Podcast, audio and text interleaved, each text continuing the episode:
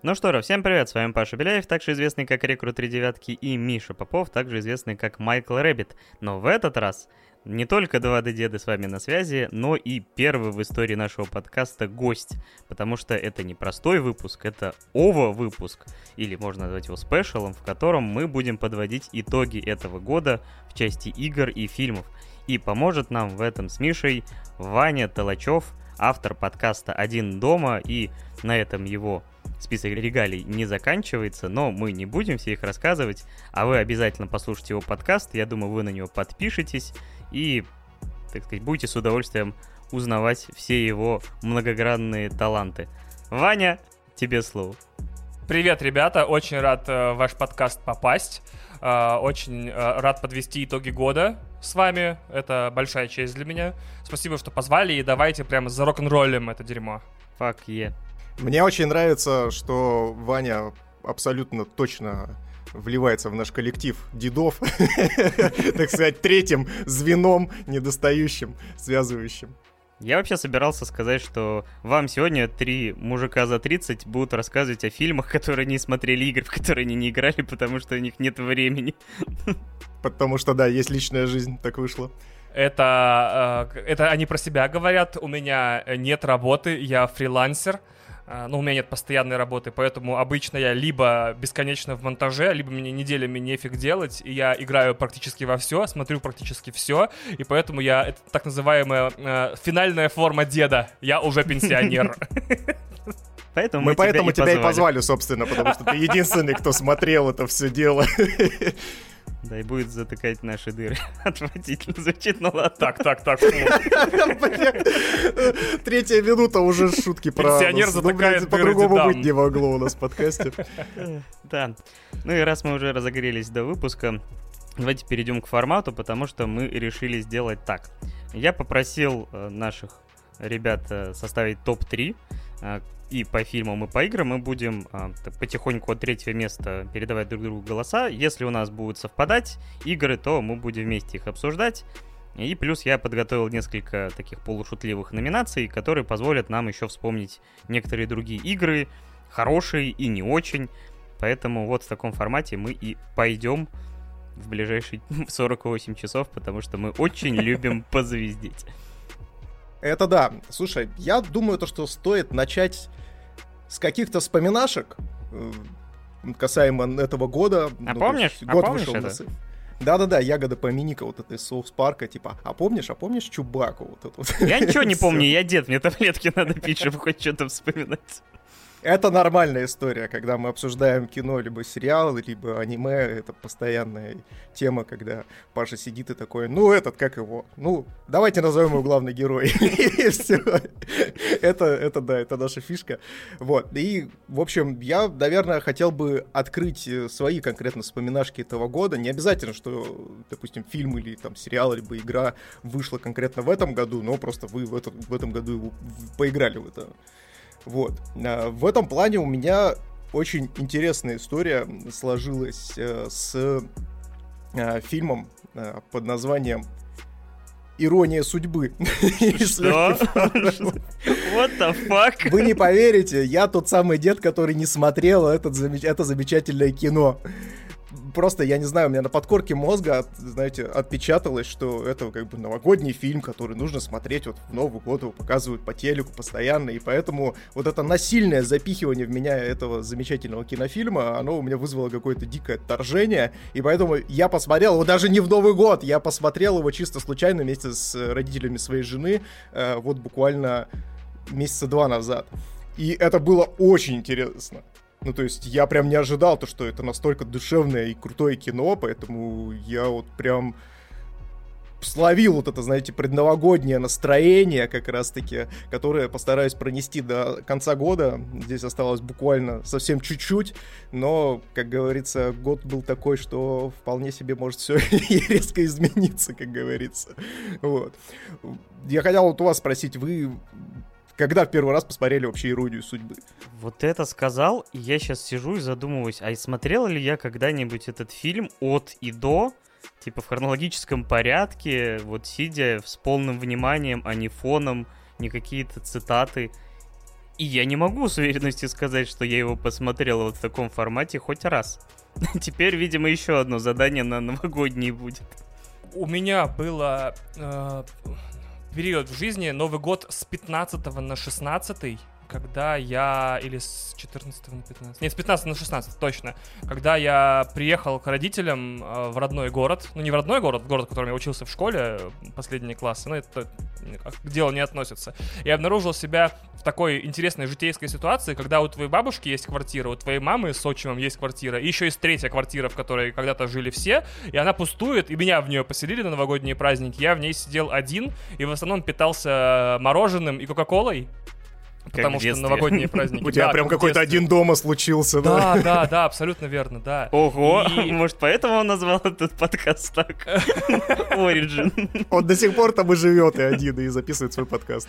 Да, это я на самом деле из Ковдора пишусь, да. Вот, и, значит, и просто от нечего делать я на ноутбуке нашел, значит, э, «Иронию судьбы» и лег на диван, и прям всю от начала до конца ее посмотрел. Это же две телесерии, мало кто знает, что это не один фильм, а прям вот две две телесерии, причем у которых сильно различаются просмотры на YouTube. Я вот этому удивился очень сильно. И такой, вау, так это типа херня собачья. Ну, то есть, как фильм, это великолепно, то есть, снято, сыграно, все круто, а те ценности, которые он проповедует, какие-то, ну, немного убоечные. В том смысле, что ну, про это написано уже миллион статей, что, типа, э, вообще Вера сделала неправильный выбор, у нее был вот этот э, замечательный Иполит, э, пришел, значит, э, герой Мягкова, и тут же всю жизнь им порушил. Я, какой, я, я так удивился э, тому, что происходит в этом фильме. Какие-то токсичные отношения, странные выборы. Женщина, которая любит ненадежных алкоголиков вместо, там, э, респектабельных мужчин, э, ведаясь любовью э, мимолетной, которая, видимо, разваливается через несколько, там, буквально месяцев, после того, как они узнают друга поближе. Короче, да, вот такие впечатления у меня были. То есть, да, это получается, год, лет семь назад я его посмотрел впервые. Слушай, ты вот это сейчас подметил, и я вот во время просмотра четко тоже ловил такие вайбы о том, что это чуть ли не абьюзивные какие-то взаимоотношения у них выстраиваются. То есть я как психолог по образованию э, тоже поймал себя на мысли, что действительно Э, перс, э, один из персонажей очень жестко манипулирует прям э, главной героиней, пытаясь у нее вызвать чувство вины. Э, то есть там прям целый набор, то есть там реально mm-hmm. можно, знаешь, какой-то э, учебник по НЛП распечатать и просто, хоть НЛП это, конечно, псевдонаука, никогда на нее не ведитесь, вот, это, это важный дисклеймер. Вот, но факт остается фактом, то, что там вот просто целый набор вот этих вот манипулятивных каких-то состояний, которые, в которые он периодически вводит главную героиню, и она на это успешно ведется, и ты такой, подожди, что? Ты выбираешь вот это э, вместо стабильности? Ну, то есть с тем же самым политом. В, в этом-то и прикол. Э, в это время в Голливуде там снимались фильмы, где уже все давным-давно раскололи сюжетные, ну, э, основы, которые должны быть в основе такой истории, чтобы ты в нее поверил. А, значит, нам э, а, Ипполит является жертвой этой истории. На протяжении фильма он ничего плохого никому не сделал. Его единственный грех в том, что э, она его просто не любит. И все. О чем, а в чем он виноват? Нам не показывают, чем хорош так герой Мягкова. Он ничего хорошего не делает. И вообще в этом фильме один из, одна из самых страшных моих фобий перенесена на экран. Это человек, которого ты не можешь выгнать из собственной квартиры. Это что, твою мать, такое? Она его выгоняет, он не уходит. Я прям неуютно себя чувствую, сижу такой, бляха, сука, очень сложно. Бля, это прям эмоциональное испытание для меня. Какой-то хрен ворвался к тебе в квартиру, ты говоришь, уходи, а он не уходит. И это при этом ты не такое? знаешь, что у него в голове, и, возможно, у него просто в кармане нож. Ну, то есть тоже да, такое может да, быть. Да, да, именно. Судная ночь. Да, и причем самое интересное то, что э, тут буквально где-то с полгода назад выходила новость о том, что один из твичеров э, по этой же примерно причине, что и в этом фильме, потому что неожиданно кто-то спалил его адрес, и люди начали просто приходить к нему в квартиру, и он не мог их выгнать. Так. Э, это, это было где-то то ли в Сан-Франциско, то ли где-то вот там. Э, и, в общем, и он из-за этого просто купил себе новый дом, потому что он не знал, что с этим делать вообще. Ну, то есть ему было страшно возвращаться домой, и он просто купил себе новый дом и теперь Ох живет там. твитчеры, да. То есть вот удивительная рядом, казалось бы, такая фантаз... фантастическая история иронии судьбы, а имеет такую вот реализацию в настоящем 2021 году. Да, удивительное, конечно, начало подкаста, но это здорово, это здорово. Единственное, мы не решили, с чего мы начнем, игры или фильмы. Конечно, сейчас уже Погодите, было... а вспоминашки твои, мои? А я думал, что, может быть, мы к этому будем возвращаться, потому что мне кажется, что а, Миша-то подготовился.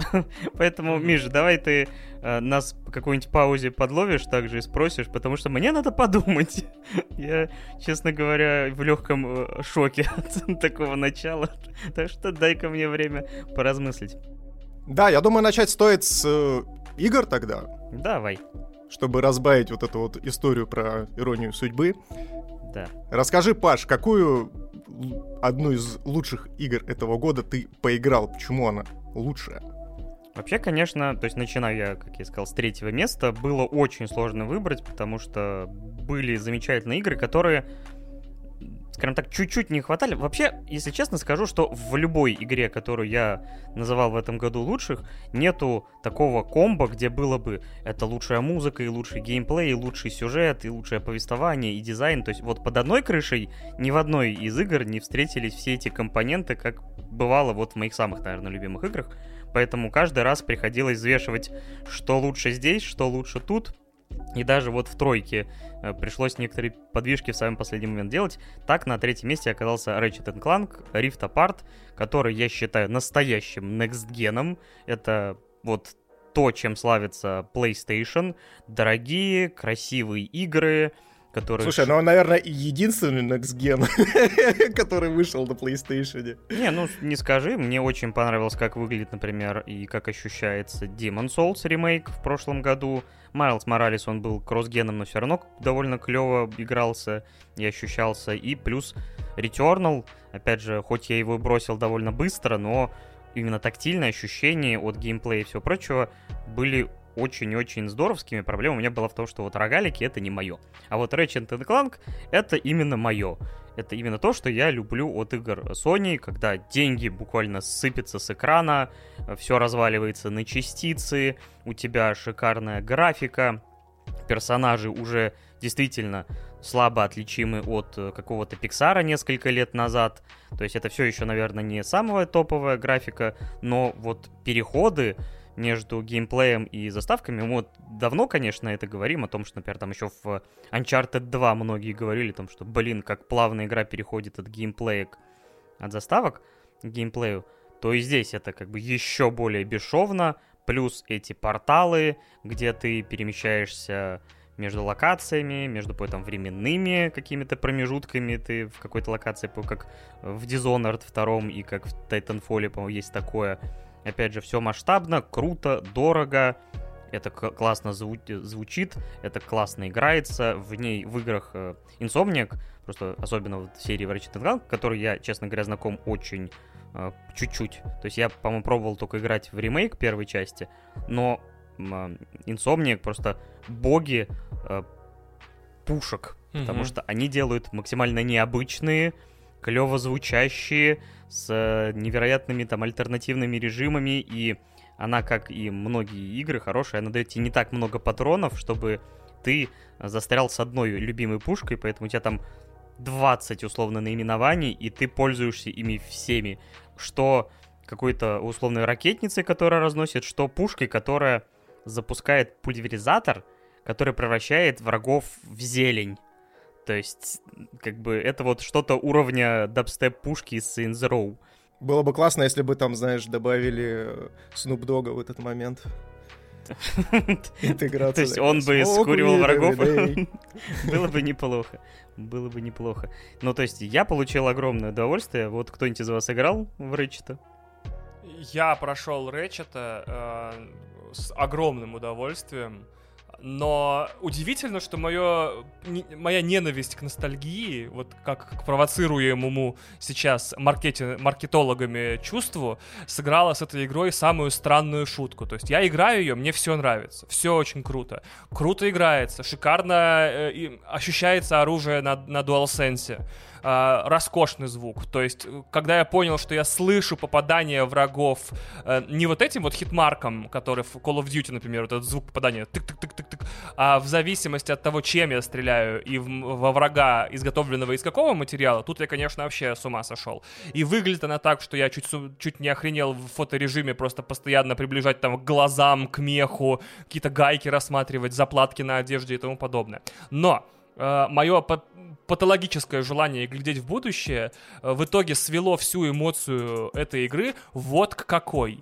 Э, кто-нибудь... Я играю в видеоигры, получается, 25 лет плюс-минус, да, и застал не одно приставочное поколение, и мне, например, всегда нравится э, смотреть, как меняются игры на протяжении вот одного отдельно взятого приставочного поколения. То есть Gears of War первая выглядела нормально, Э, вот. Через несколько лет вышла вторая, выглядела намного лучше, хотя игралась на той же приставке.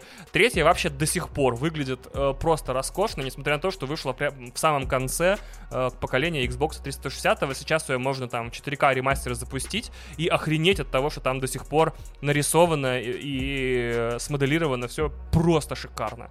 Так вот, у меня мысль от... Действительно, Паша прав, Миша прав первой и пока что прям самой некстгеновой игры этого поколения, вот такой, типа, а что будет дальше? Если это первый год PlayStation 5, я помню, первый год PlayStation 4 у нас был один Infamous, на который все дергали Пипистрелла. Мы такие, о, Infamous выглядит очень круто!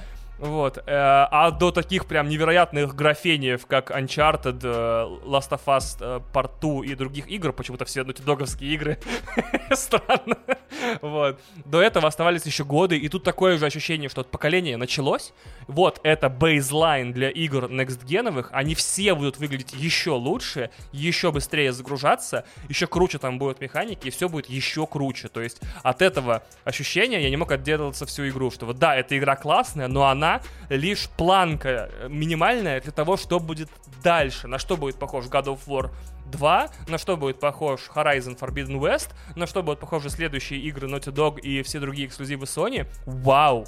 Просто вау!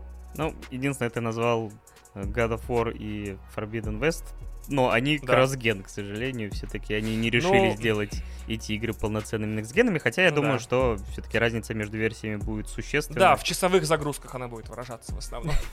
Не без этого, не без этого. Да, это очень обидно, что, собственно, недостаток полупроводников так сильно повлиял в этом году вообще на все, что касается э, не только компьютерных каких-то комплектующих и комплектующих, для, допустим, для тех же самых автомобилей, но и на сами приставки и вот, к сожалению, да, так да, вот к этому да. это и привело. Но я думаю, да, то, что планка это планка, ну, то есть в любом случае, то есть я уверен, то, что рано или поздно мы получим развитие какое-то всех вот этих механик и возможно, возможно, нас еще ждет впереди какой-то мега крутой шедевр именно тактильный. Не обязательно. Ну, я, в принципе, что хотел про Рэчета сказал. Единственное, вот э, хотел добавить, что даже если все-таки не было бы этого дефицита, все равно бы эти игры, скорее всего, были бы кроссгеном, потому что, ну, никто не хочет там 100 миллионов консолей оставлять да, без да, эксклюзивов, да, да. поэтому хочешь, не хочешь, но с этим приходится смириться, нужно подождать. Хотя я уже рад, что Ratchet, Returnal и Demon Souls уже, ну, осмелились выпустить чисто на одной платформе, потому что до этого вот чаще всего как сказал Ваня, там одна игра бывала, которая чисто next gen, и то обычно так спустя годик-два. Так что тут все довольно-таки неплохо для старта консольного поколения. Передаю тогда слово Мише. Что у тебя на третьем месте? Да, у меня на третьем месте последний вагон и на последнюю платформу, собственно, этого вокзала запрыгивает психонавты вторые. Вот очень неожиданно, потому что, ну, я поиграл в игру буквально там пару дней назад, и я восхищен. Я восхищен настолько, что даже вот решил ее воткнуть в топ. В первую играл? Да, я очень люблю первую часть, поэтому я, собственно, и даже когда мы давненько с тобой стримили Xboxовские Xbox мероприятия. Там, собственно, я очень дико среагировал на анонс вторых психонавтов. Это было очень круто и очень неожиданно. Вот, поэтому я игру ждал. Естественно, она вышла там без дубляжа на английском языке. Кстати, говорят о том, что в ближайшее время там добавят русский язык, и все будет окей. Я очень долго сомневался, думал о том, что, ну, все-таки не уверен я в своих знаниях английского языка для того, чтобы начать играть, но я все-таки осмелился и не пожалел, не пожалел. То есть э, в плане английского там все не так сложно, как э, мне казалось. Вот, и поэтому, если вдруг у вас есть какие-то знания, то советую очень поиграть. Игра ультра классная, настолько она органично продолжает первую часть, что я как будто бы, знаешь, ты запускаешь игру и вот прям конечно, избитая фраза, но чуем мы дома. То есть ты прям как будто бы тебя обратно забрасывают в ту самую историю, которая, происход... за... которая заканчивалась в первой части, и продолжают ее с увеличением масштабов, с, опять же, э, ну, здесь стоит сказать о том, что психонавты — это игра про психологию, про внутреннее состояние людей. Э, она не настолько сложна, естественно, она подается в достаточно в утрированном формате, но при этом она заворачивает это все еще в такую яркую, восхитительную обертку э, в виде визуального стиля и отточенного геймплея. То есть, если, допустим, мы берем первые психонавты, то они были, ну, сейчас уже смотрятся очень архаично в своих э, геймплейных механиках, хотя, казалось бы, платформер да платформер, что уж там э, более архаичного там можно намутить. Но вот он, к сожалению, безнадежно устарел. И сейчас бы, наверное, я бы не, не рекомендовал бы с ним знакомиться, хотя история там классная. Вот. Но как э, продолжение, и вот, знаешь, я, наверное, даже так скажу. Психонавты 2 это, возможно, вторые и Takes Two. Uh-huh. И Takes Two выходил в этом году, и мы о нем тоже такой небольшой спойлер, чуть попозже поговорим, э, по крайней мере в моем топе. И, соответственно, вот я здесь словил абсолютно те, те же вайпы. То есть здесь максимальное разнообразие каких-то игровых механик и тому подобное. Я наиграл всего 4 часа, но за это время я уже ну, скажем так, побывал там в нескольких биомах э, и э, в рамках геймплея пощупал 4 или 5 игровых механик, которые вот достаточно продолжительные, как в It Takes Two, тоже сменяют друг друга, и это очень интересно. То есть он из 3D-платформера превращается в 2D-платформер, потом нарубает тебе э, экшена чуть ли не от первого лица, то есть там шутер, шутерная механика появляется. То есть гигантское разнообразие, и, как я уже сказал, то, что это все э, приправлено отличным визуальным стилем, э, оточенным геймплеем, то есть у меня не было такого, что, знаешь, когда ты э, играешь какие-то архаичные платформеры, которые, знаешь, делает небольшая студия, э, тебе кажется то, что там, движения персонажа как-то не отточены, то есть я прям э, абсолютно сразу же погрузился в игру, и прям все было хорошо, хотя я тут еще рак, конечно, с клешнями. И самое, естественно, что еще меня порадовало, это они не проебали самое важное, это юмор юмор, который, э, соответственно, весь завязан вот на всех этих психологических каких-то вещах. То есть, чтобы вы понимали, там один из актов полностью посвящен выгоранию. Выгорание, которое стало Ей, чуть выгорание. ли не главным, чуть ли не главным э, психологическим термином, блин, в этом году. И вот э, оно настолько классно с этим играется, настолько саркастично все подается, что диву даешься и постоянно сидишь с какой-то идиотской улыбкой, и я считаю, что это очень круто. Вот, поэтому она вот влетела на третье место, и я думаю, то, что абсолютно заслуженно. И как только выйдет русификатор, желаю всем погрузиться в этот замечательный мир, потому что игра классная, но опять же, ну, то есть э, каждая покупка этой игры спонсирует разработчиков, вот, и немножко приближает нам тот самый светлый миг, когда выйдут третьи психонавты, например. А каждая покупка Game Pass, в которой эта игра входит, э, приближает Фила к тому, чтобы ебать, я так понимаю, истребительно его расширяет. Да-да-да, его, его, так сказать, э, ебательный аппарат к тебе приближает с каждым кликом. Вот, кто-нибудь из вас вообще играл в психонавтов, ребят? Я прошел с огромным удовольствием. Э, она Э, по моим ощущениям, примерно на треть длиннее, чем ей нужно было бы быть бы. Вот, но это исключительно мое мнение. То есть в какой-то момент ты понимаешь, что ты уже от э, ярких цветов, э, психоделических концепций, там и психиатрических концепций, и психологических концепций, и от всего начинаешь уже утомляться. Она настолько хороша, она примерно вот у меня ассоциация с ней возникла как с приторными пирожными. То есть они выглядят невероятно вкусно, и тебе кажется, что ты можешь съесть их 20 штук, уже после третьей ты присыщен, сидишь такой, я больше не могу есть и так далее. Поэтому, да, дозированное потребление психонавтс — это ответственное потребление Psychonauts. Вот. Я, к сожалению, игру пропустил, все еще надеюсь наверстать, потому что, ну, на самом деле, наверное, сдерживающим фактором действительно был английский, но я думаю, что вот э, ты меня вдохновил на то, что все-таки не стоит бояться. Я думаю, что разберусь и на новогодних каникулах либо продлю Xbox Game Pass, либо успею там на те дни, которые у меня остались после Хейла. Так что буду пробовать. Надо наверстать, потому что все-таки это 100% одна из лучших игр года, которая там хоть и не сильно собрала каких-то наград, вообще не собрала ничего на Game Awards, но игра клевая и надо дать ей шанс. Помимо прочего, это еще очень важный момент, что это э, долгожданный сиквел «Долгострой», по-моему, сколько там, 15 лет мы его ждали, 16, 2005 года первая игра, если не 4 да, 5 5 по-моему. Да, 2005 вот, и, года. Вот, и 16 лет мы ждали сиквела, и сиквел реально не обосрался, то есть он на голову, на 2, на 3 выше оригинала, там все новое к месту, все старое по кайфу. И это очень редкий, почти ювелирный, рукодельный случай того, когда мы, значит, все ждали, ждали, ждали, ждали, потом не ждали, не ждали, не ждали, не ждали, а потом снова ждали, ждали, ждали, и все получилось. Вот, это уже само по себе достойно третьего места, даже если ты 4 часа наиграл. Тот факт, что спустя 15 лет не получилось серево. Вот. Это безусловно. И очень радостно за Тима Шефера, который, собственно, этой игрой доказал то, что он еще может творить и творить с большой буквы Т. Да, да, да. Переходим к моему третьему месту, я правильно говорю? Да. Или сейчас время поговорить о моих вспоминашках, или что? Я думаю, что давай сначала, да, твое третье место. Так, значит, в этом году случилось историческое событие. Возможно, я сейчас страшно все перепутал, и оно случилось в прошлом году. Xbox купил Bethesda. Ну, как Microsoft купил Bethesda.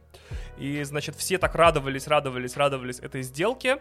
Я тоже радовался этой сделке, ничего себе. У нас просто через несколько лет будут э, там два или три, ну, три, получается, огромных и платформенных издателя, которые разрастутся до таких масштабов, что купят просто Ubisoft и уничтожат его, наконец-то, надеюсь.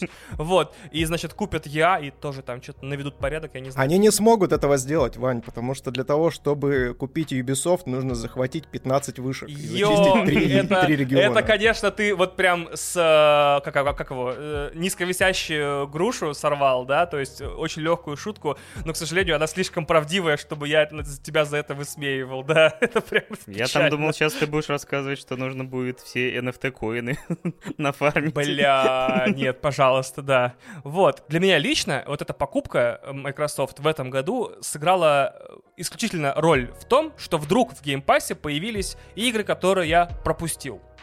И я очень долго, несколько лет присматривался к Dishonored 2 и даже купил его на PlayStation, еще четвертый, и забыл его запустить. То есть я геймер нового уровня. Вот ты покупаешь игры в Steam и не играешь в них за 500 рублей. Я покупаю игры на PSN за 4000 рублей и тоже их не играю. Мы на разных уровнях. Вот, значит, и я, да, я, я належала иконкой, значит, на PS, и я никак не мог ее поиграть. И тут она бесплатно в Xbox, в Xbox Game пассе, я ее скачиваю и прохожу. Dishonored 2 оказалась одним из главных открытий года. Вот этот вот, типа, проебанные года. Типа, нифига, и это крутая игра, типа, была рядом со мной все эти годы, а я просто и в нее не рубился. Охренеть. я прошел ее, и прям настолько меня размотало от ее качества, что я такой, Аркейн, да? А, а что они там сейчас делают? Точно! Они же сейчас делают Deathloop, который буквально через три месяца выходит. И я, значит, бросился смотреть все промо-материалы Deathloop и такой, я ничего не понимаю. Это игра, которую даже собственные разработчики, даже внутри 10-минутных роликов э, на канале собственном, не могут мне объяснить. А делать-то что надо? А почему он стреляет? А чё, а, а, в смысле петли? Ничего не понимаю. Вот. И я дождался Deathloop и э, купил его на PlayStation. И с таким огромным удовольствием понял, что игра сама себя за первый же час прекрасно во всех деталях объясняет. То есть это, понимаете, э, очень странно. У нас мир, в котором правит бал маркетинг, так или иначе, и нужно спозиционировать игру перед покупкой человеку так, чтобы он вообще сразу понял, во что он будет играть, еще до того, как запустил игру. А тут нужно сделать прыжок веры и просто купить игру, и которая, да, сама себя объяснит, но, но ты ее уже должен к этому моменту купить, и это странно. И я такой, да, эта игра обречена на провал, потому что как будто человеку с улицы ее не продашь, э, и это довольно странная идея, но я все понимаю. Но сама игра оказалась настолько великолепной, в ней было все вообще круто. Это был первый раз в истории роуглайков, роуглайтов и псевдо-роуглайтов и э, игр о, о временной петле, когда я прям ждал следующую петлю, и я иногда такой, да давай, убей меня, блин, сейчас все сначала начну, еще круче сделаю. Это было здорово. И только за счет этой механики, где, значит, день бесконечно повторяется, решились все проблемы Immersive симов, которые были так или иначе в Dishonored и Prey. То есть, например, вот это ощущение, которое знакомо каждому игроку, когда ты, значит, видишь громадную гигантскую крепость э, злодея. И такой голос внутри, или там твой внутренний голос, или голос в наушнике у персонажа, либо кто-то еще говорит, типа, ты должен убить чувака, который находится в нем и ты туда, значит, с кровью, мясом, используя все мины, там, ракеты, ножи, невидимость проникаешь, просто у тебя след трупов длиной в километр за тобой, убиваешь злодея, и вдруг на обратном пути видишь, что в туалете была норка, которая выходила на улицу, и можно было реально за 10 минут без жертв все это красиво, секси решить, как настоящий хитман. И ты такой, да ёб. А тут временная петля, ты можешь на следующей петле, когда тебе нужно будет к этому чуваку заскочить, воспользоваться этим ходом, который ты обнаружил на предыдущей петле. То есть ничто, что ты узнаешь, ты не узнаешь слишком поздно. И это круто. В Dishonored были еще такие проблемы с ненужными инструментами. Dishonored раскладывал перед тобой, как вот э, в фильмах, когда герой собирается пытать другого героя, он раскладывает такой сверток с кучей, значит, э, ножей, там, щипцов и так далее. То же самое делают Dishonored. Они такие, смотри, у тебя есть 50 миллиардов мин. Ты такой, я буду пользоваться двумя. Он такой, смотри, еще есть пистолет. Я такой, я буду пользоваться им один уровень. И так далее. Э, в, в Deathloop все было почищено радикально. У тебя все, что есть у героя, все способности, всем нам можно найти применение, все полезные, все приборы, которые носит герой, все полезные, даже оружие, которое там герой носит, все находит свое использование, и это как будто кто-то провел ревизию всех геймплейных элементов и выкинул нахрен все, не, ну, то, что, от чего можно было бы отказаться. И моя любимая проблема была решена, типа, э, баланс между экшеном и стелсом. Я Dishonored проходил с осознанием того, что все должны умереть, то есть всех красиво убить, э, просто оставить за собой след трупов. Вот такой вот я загадочный зверек. За что игра меня постоянно наказывала, говорила, неправильно ты, дядя Федор Бутерброд, ешь. Вот тебе повышенная тревога, еще больше охранников э, в поздних уровнях. Э, Deathloop этих фокусов с тобой не вытворяет. Он, наоборот, провоцирует тебя. У тебя огромный, гигантский дробовик автоматически в руках. Используй его по назначению. И это очень здорово, то есть ты можешь проходить как угодно, стелсом, стелс-убийцей, э, просто в лоб переть, но это быстро заканчивается обычно у тех игроков, которые не прокачались и до этого не играли много в шутеры, потому что там очень быстро таких смельчаков успокаивают загрузочным экраном следующей петли, но тем не менее, то есть максимальная свобода в том, как ты проходишь петлю, хочешь всех взорви, хочешь всех зарежь, хочешь всех застрели. И, наконец-то, это та игра, которая ставит процесс игры в нее выше результата. То есть играть в нее так интересно, так много в ней всего, гигантские уровни с кучей секретов, дополнительных квестов, секретных локаций, секретных проходов, вот тут вот это лежит, вот это вот то лежит, а если прийти сюда вечером, то вы найдешь еще и вот это. Но процесс настолько выше результата, что в итоге финал игры и сюжетные все откровения в нем это самый ее слабый момент. То есть такое чувство, что действительно эта игра должна была продолжаться вечно, и просто петля за петлей, и у нее не должно быть финала. Но в итоге Deathloop третье место в моих играх года. Достойно. Да, я слушаю, я здесь с тобой соглашусь, на самом деле. Здесь ну, я бы здесь еще, наверное, добавил отличный визуальный стиль. То есть она да. очень стильно выглядит. Это просто шикарно, конечно. И за счет своей вот этой стильности, интеграции ее достаточно глубоко в саму игру, то есть здесь и подача материала, как ты правильно выразился, то есть она очень, очень классно подается все и раскрывается. Это, конечно, да. Да, я, к сожалению, игру начал и наиграл там часов, наверное, 6. мне все понравилось, но при этом почему-то, вот, к сожалению, вот эта болезнь теперь уже моего современного гейминга, если раньше я начинал игры и почти никогда не бросал, то в последнее время из-за дефицита времени или какой-то легкой растерянности многие из них не, не заканчиваются прохождением. И вот у меня было почему-то ощущение, что за те там 6 часов я увидел достаточно много от игры, и теоретически мне показалось, что, скорее всего, возможно, я получу то же самое, только умноженное на 2, только чтобы дойти до финала. Но удовольствия я получил за это время очень много. Единственное, что сравнивая с Dishonored, наверное, это даже переизбыток возможностей, э, плюс э, с учетом очень крутого лора и вселенной Dishonored, и, наверное, я все-таки предпочту его, нежели Deathloop, потому что Deathloop кажется немножко упрощенной версии, более доступной, хотя вот, как Ваня описывал, для многих это станет, наверное, плюсом, потому что даже я, честно говоря, играя во второй Dishonored, иногда ловил себя на мысли, что, блин, я хочу немножко попроще сделать, нежели игра мне предоставляет uh-huh. все эти миллион возможностей. Но игра все равно очень-очень классная и действительно одна из лучших в этом году точно. У меня, кстати, знаете, с Dishonored э, какая проблема? Э, она заключается в том, то, что меня игра насильно заставляет, блин, стелсить.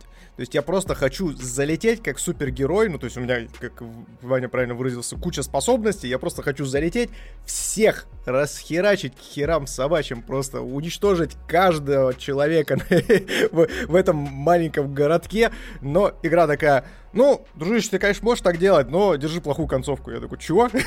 В смысле, блин? Как это работает? Это, конечно, было, да. А что, ты хотел массовое убийство никаких плохих концовок? Ну да, ну типа там, знаешь, э, во имя пони! Я не поехал. Нет, игра все-таки должна хоть какие-то тебе моральные компасы давать. Хотя Dishonored э, обладала довольно-таки серой морали не без этого. Ну что, ты, я думаю, про Deathloop закончил?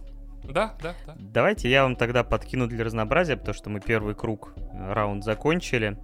Такую небольшую номинацию, которую на самом деле сейчас упомянется игра из наших троек. И называется она «Как я это пропустил года?».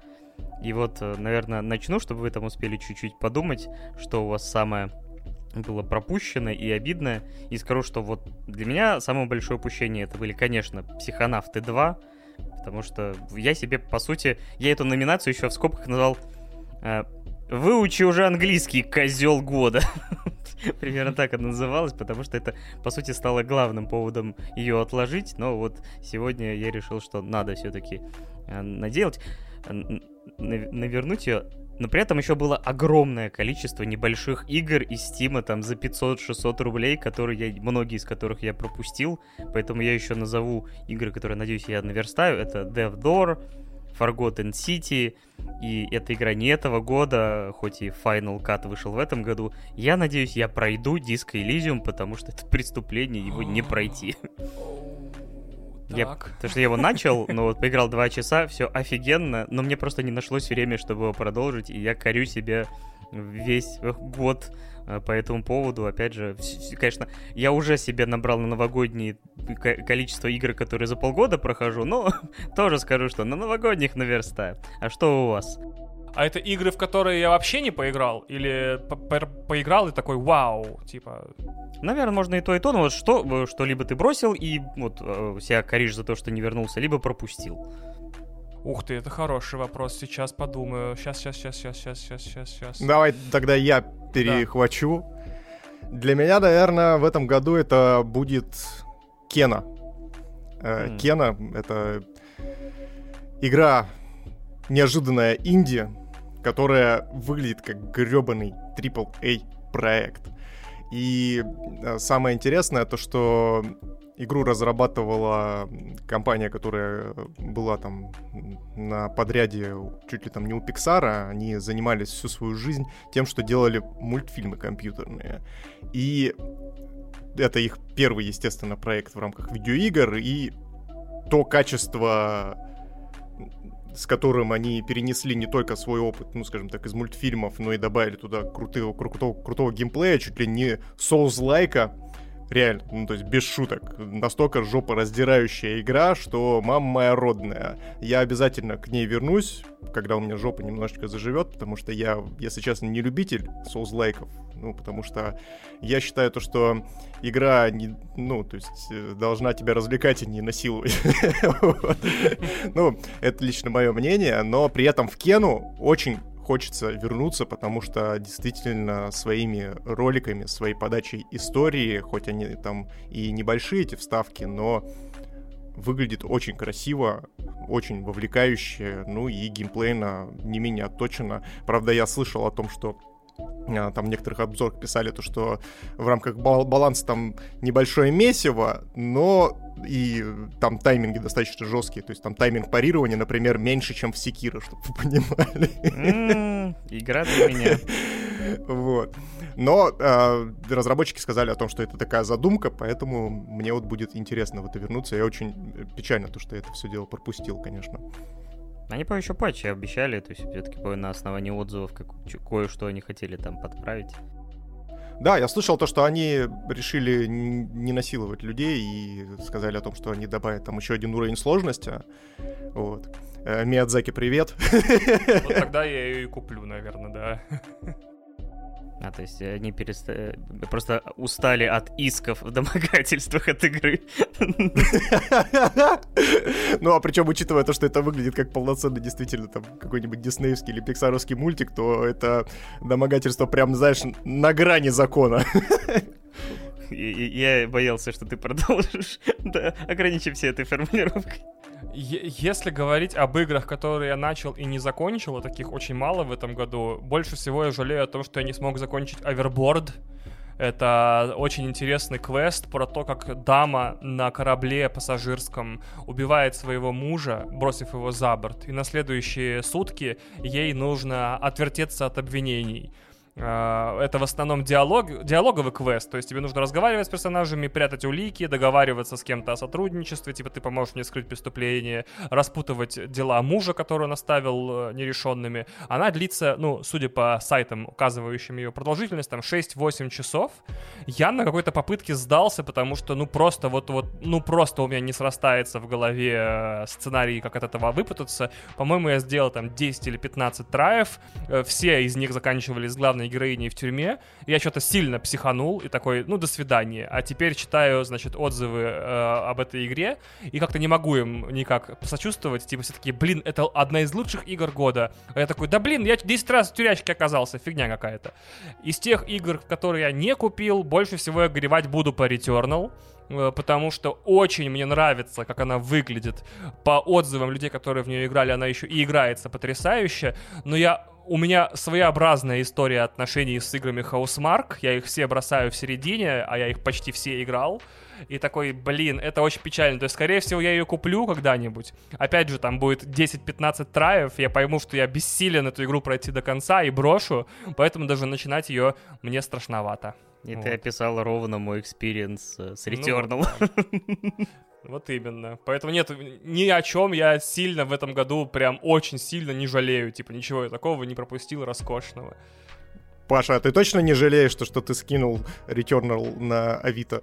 Не, на самом деле, вот мне кажется, если бы я купил наоборот бы, я был вторым владельцем Returnal, там, условно, не за full прайс, я бы был более доволен. Но вот э, как первый владелец за 5500 я был не очень. Никто из нас, кстати, не назвал Metroid э, за неимением Switch а у нас с Мишей, но у, у Вани Switch, я так понимаю, есть, но Metroid ты да, все равно стал, не стал пробовать. Metroid я пропустил, потому что я, опять же, не очень люблю сложные игры, а Metroid, хоть и набирает какие-то бешеные оценки и все время почти в первой тройке э, в топах, все равно мне издалека кажется сложной игрой. То есть я прошел обе Ori, и мне они очень понравились. Мне нужна какая-то гарантия от людей, что вот Metroid будет настолько же интересный, чтобы там можно было 500 раз умереть и все равно кайфовать, как им были обе части Ori. Иначе я просто психану, закрою, закрою Switch э, в, в полке и никогда больше не куплю Ori ни одной игры на нем. Вот, я, да, я боюсь, боюсь сложности, которая меньше, чем интерес.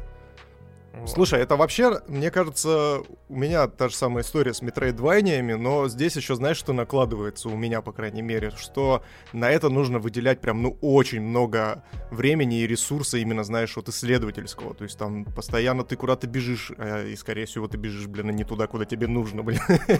Вот, прибегаешь в тупик, потом такой, куда идти? Что делать? Еще плюс на это накладывается топографический кретинизм, и ты бездумно бегаешь, как идиот, по всей карте и ищешь хоть какие-то пути, как вообще из этого всего выбираться. Даже не это меня беспокоит больше всего. Единственное геймдизайнерское решение, которое выводит меня из себя моментально, и я тут же ну, выключаюсь из погружения в игру и начинаю злюкаться, я не знаю, как этот процесс еще обозвать. Типа, я очень смешно ругаюсь. Не, не зло, а вот так смешно. Это я злюкаюсь. Это неуязвимые противники, от которых нужно убегать. То есть это началось у меня еще с э, Принца Персии, где нужно было убегать от Дахаки пол игры, по второй части. О бой, а, вот это сейчас, да, вьетнамские флешбеки да, пошли. а потом, значит, в Prey был кошмар, по-моему, его можно было убить, но это было жутко сложно. А, и во многих... А? Dead Space еще этим отличался. В Dead Space была, да, там постоянно вот это все бегало за тобой. В Метроиде три или четыре вот этих вот супермашины, которые тебя преследуют по уровню, от них нужно на скорость убегать. Пока не появится человек и не скажет мне, эй, это достаточно кайфово, чтобы пробовать это раз за разом, я не потрачу 5000 на Metroid Dread. Я сейчас немножечко спойлерну, но задам этот вопрос. Э, поэтому, Вань, в твоем топе нету резидента Village, да? Потому да, что там да, есть да. та самая замечательная женщина неубиваемая. Да. Ну что, давайте тогда по второму месту пойдем. Давайте. Я начну снова.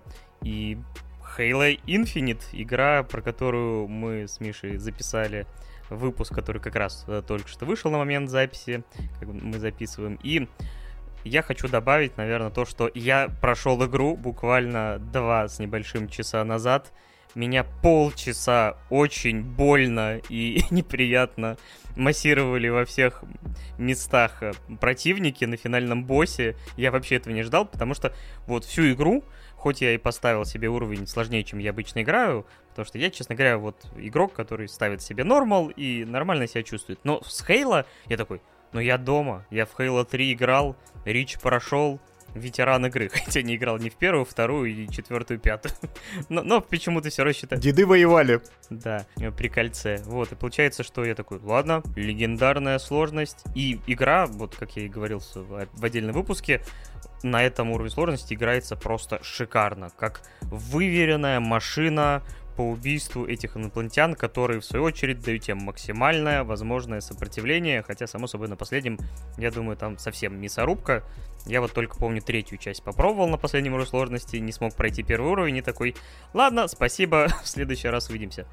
Но здесь вот был идеальный баланс, то есть игра по части механики выверена вот идеально. Опять же, мне сказывается то, что я давненько не играл с третьей частью, точнее с Ричи. И поэтому я очень соскучился, хотя эту дыру в моем сердечке э, вот и, и шутеров от Банжи заполняла Destiny. Сейчас уже не Банжи занимается Хейла, но вот моторчик, вот этот вот огненный, он все еще бьется с первой части до последней и ни разу не устаревает. Единственное, что я очень долго выбирал между Рэчетом и Хейла, э, и многие факторы говорили о том, что Рэчет красивее, технологичнее, там, э, там история простенькая, но как-то, кажется, большую часть прохождения как-то поскладнее, потому что в Halo есть, например, миссии из разряда «походи по карте и повключай эти э, маяки». И вот тебе хрен от сюжета. И вообще, э, после того, как пятая часть обрывается, как мне сказали. И как, кстати, спешл э, Вани э, рассказал о том, что все это, оказывается, есть где-то в комиксах и в книгах, поэтому надо было, оказывается, еще лучше подготовку. Поэтому у меня возникал миллион вопросов. Но, блин, геймплей настолько хорош, что все шероховатости, все моменты, которые можно и хочется поругать, почему-то сходят на нет. Включается эта музыка, вот это миллион а, раз услышанное, э, вот этот... Э, да, и вот этот вот... Абсолютно сейчас не попал ни в одну ноту, но поняли. Это сейчас был это был саундтрек из Чудо-женщины или что? Нет, не надо, не надо провоцировать на это. Вот, и все прощаешь этой игре, и она заканчивается каким-то странноватым клиффхенгером, и все какое-то такое странноватенькое. И она начинается с, со странноватого клиффхенгера, да. Да, и миллион вопросов, но, блин, я хочу, чтобы эта игра действительно стала какой-то стартовой точкой для продолжения развития вселенной, может быть, действительно следующие проекты будут, по сути, надстройками на Halo Infinite, и мы будем дальше углубляться, но вот я получил огромное удовольствие и ни разу не пожалел, тем более, опять же, Game Pass, все дела, не full прайс, идеальное времяпрепровождение в течение, опять же, э, я где-то затратил 16 или 18 часов, и для меня это, наверное, плюс-минус оптимально. Я все равно считаю, что для там, однопользовательской игры, для прохождения одиночной кампании 10-12 часов это оптимально, но, по крайней мере, это не Far Cry, который хочет от тебя там 50, или Assassin's Creed, который там и сотню от тебя может потребовать для полного прохождения. Поэтому это компактный, открытый мир, который хорошо насыщен, и в который я, на самом деле, я его рассматриваю как просто возможность еще немного постреляться с этими говнюками, которые там тебя матерят в процессе, радуются, когда убивают, и поэтому вот, когда мне в конце игры дали, типа, ну, развлекайся, у тебя остались еще дела. Я такой, блин, а, наверное, я еще загляну сюда. Так что Halo Infinite — это второе место в моем списке. Вы заметили, да, как на протяжении, вот мы вроде озвучили только три, три, третьи наши места, и вот Паша начал э, говорить свое второе, э, как Фил Спенсер все-таки периодически выглядывает из угла и такой, да-да-да. Поглаживает себя в причинных местах. Поглаживает э, Xbox Game Pass. Да, я хотел добавить, что я большой фанат Хейла как вселенной. Э, очень много книг прочитал, еще больше книг мне осталось прочитать, чтобы подтвердить свое фанатство. Все игры, которые существуют, кроме этих самых вертикальных твин-стик-шутеров, я и- и- играл и прошел. Но Halo Infinite безупречно с точки зрения механики, потому что прав, но в, в ней нет э, ничего, что долгое время, еще во время PlayStation, ой, еще во время Xbox 360 и Xbox One, э, как же по-русски сказать, создавало имидж эксклюзива для Xbox. То есть э, в этой игре всего две географии, то есть вот этот вот лес, который с опушками на самом Хейла, и э, структуры этих фораннеров внутри э, этих подземных и надземных уровней, как будто ты все время ходишь по одним и тем же декорациям. Это было понятно в первом Хейла, который делался в ППХ и со- собирался буквально за 9 месяцев. Совершенно непонятно, что это делает в игре, которой буквально уже там 6 лет уже и, и разрабатывается она примерно столько же, еще и год переноса. Она бедная на контент, то есть в ней действительно действительно мало всего. И в какой-то момент у нее случаются проблески величия, потому что, я так понял, план был сделать Breath of the Wild на Хейла. И а Breath of the Wild главным секретом было то, что за каждым углом тебя ждет маленькое приключение. То есть ты поднялся на какую-нибудь гору, а там какой-нибудь э, квестик или предметик или что-нибудь еще, или какой-нибудь сюрпризик. Тут э, почти везде тотальная зловещая, угрожающая пустота, Э, я очень надеюсь, что у Хейла будет дополнение. Уже зарегистрирована торговая марка Halo Infinite The Endless, названная в честь э, секретной расы, которая там играет важную роль в сюжете Infinite.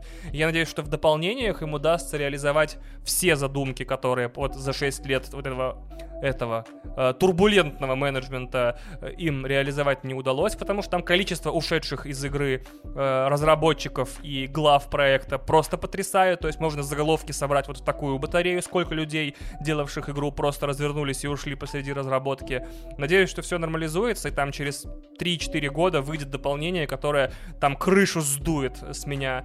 Сожалению, у Halo Infinite сдуть крышу не получилось, но я, опять же, не жалею о тех 12 часах, которые я провел в синглплеере, кайфово постреляв, и не жалею о тех 60 часах, которые уже провел в мультиплеере. Да, я здесь, кстати, подтвержу. Я считаю то, что э, Halo Infinite удалось сделать лучший Far Cry этого года. вот. Ну, это как раз-таки к вопросу об открытом мире, то, что он действительно пустоват, но при этом э, за счет вот как раз-таки своего искусственного интеллекта он неплохо разноображивает присутствие. Ну и карта сама по себе небольшая, в принципе. Я тоже не пожалел, что поиграл. Игра прикольная, то есть то самое неожиданное чувство, мы уже говорили об этом э, в нашем подкасте, который вот сейчас у нас появился как раз-таки до того, как мы сели записываться. Вот, то есть это тот самый пример, когда в рамках года нужно было сделать просто хорошую игру, хороший шутер, чтобы, собственно, стать игрой года. Вот, поэтому у Хэлла это получилось, и это, в принципе, неплохо. Единственное, то, что меня немножко раздражало э, на протяжении всей игры вот эти вот э, архаичные механики, то есть э, архаичная шутерная механика, как будто это действительно игра из какого-то 2006 года, вот именно с того момента Хейла будто бы не изменился, хотя они все равно добавили новые механики, и это, в принципе, игру немножечко, но хоть освежило, да. Да, согласен. Вот. Ну что, Миш, продолжишь? Твое второе место. Да, ну, здесь я сразу же проспойлерю то, что Halo Infinite я не добавил свой топ. Вот. Но так как мы выбрали всего по три места, естественно, ну, никаких у нас там номинаций, которые ограничивают Индии или не Индии, у нас нет, поэтому я на второе место неожиданно, неожиданно поставлю Hero.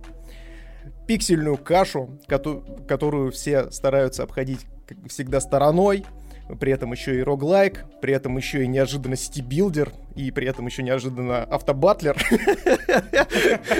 Еще неожиданно отечественная разработка. Да, неожиданно отечественная разработка, над которой трудилось всего 4 человека. Вот. И неожиданно очень свежий игровой опыт. Я, э, в общем, Э, Hero избегал на протяжении полугода с момента выхода. Игра вышла там в начале этого года. И я прям смотрел на нее, видел, как э, все мои там горячо уважаемые коллеги и любимые стримеры ее стримят, кайфуют от игры, наигрывают в ней овер до хера часов. Я такой, ну нет. Ну, слушайте, я, у, меня, у меня есть личная жизнь, давайте, пожалуйста, не надо. Хотя я в тот же самый там Slay the Spire и карточные э, роглайки я вот э, на, наигрываю спокойно по 200, по 300 часов и кайфую максимально.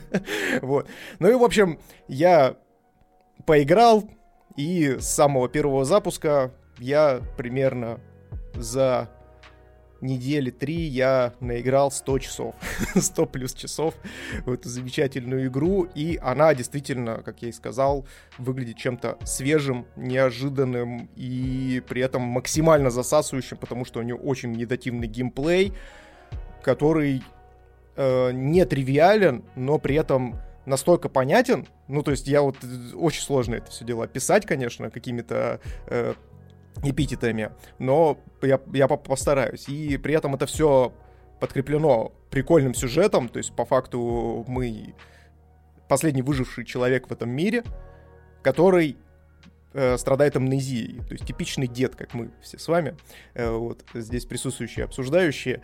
И э, история заключается в том, что он этот мир хочет восстановить, и против него выступают боги. Боги, которые пытаются ему всячески помешать.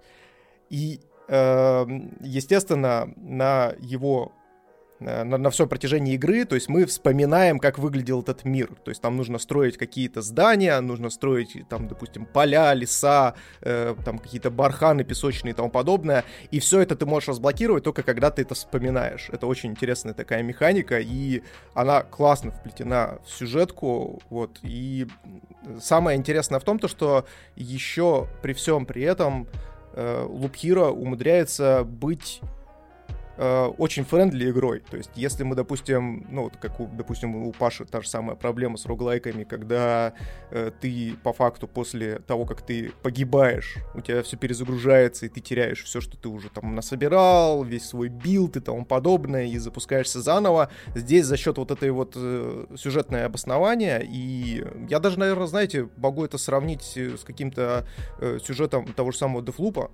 Uh, то есть они в каких-то местах очень схожи. И за счет этого, то есть э, у тебя нету страха перед тем, что ты что-то потеряешь и перезапустишься. Это очень интересно, классно и затягивающе. Поэтому я даже не буду здесь э, больше э, распинаться в каких-то эпитетах. Скажу то, что игра ультра крутая. Если вы вдруг хотите э, поиграть в какой-нибудь классный роглайк, то обратите внимание, Loop Hero, вы прям красавчики. Ну, ты еще музыку отмечал, помню. А, да, конечно. И еще в топе это лучшая музыка в этом году, потому что вот это 8-битка, 16-битный саундтрек, который в себе содержит и охренительные гитарные рифы и тому подобное, это очень классно. То есть я вот без зазрения совести даже Loop Hero отдаю лучший саундтрек этого года. Это очень круто. Понятно. Ну что, Вань, перехватывай. Да, конечно. У меня второе место в этом году заняла тоже пиксельная инди-игра, только другая. У меня второе место занимает Unpacking, и это, конечно, ребята, была просто истерика. То есть я тоже такой смотрел на все э, скриншоты, такой, ну это пиксельное говно какое-то. А потом ее опубликовали в Game и я такой, ну что ж, привет, здравствуйте. Hello. You had my curiosity, now you have all my un- undivided attention. Я ее, значит, запустил, и пропал на два дня примерно. Расскажу, значит, что такое Unpacking. Это очень простая игра, где перед вами, значит, 8 уровней, на каждом из которых нужно просто распаковать вещи после переезда. В, ну, в ней нет персонажей как таковых. Погоди, то есть это симулятор уборки? Это симулятор переезда именно, не уборки, переезда. А, угу. Вот, то есть э, в, э, первый уровень, э, тут важно отметить, что это не просто симулятор переездов, это сюжетный симулятор переездов. То есть ты просто на протяжении восьми раз, когда героиня за всю свою жизнь переезжает, э, распаковываешь ее вещи, тем самым продвигая ее историю у себя в голове. В игре нет ни одной строчки текста, кроме э, э, после конца уровня тебе дают буквально строку текста на тему того, как она рада, что она переехала. Вся остальная история существует только у тебя в голове и, и только геймплейными элементами тебе прогружается.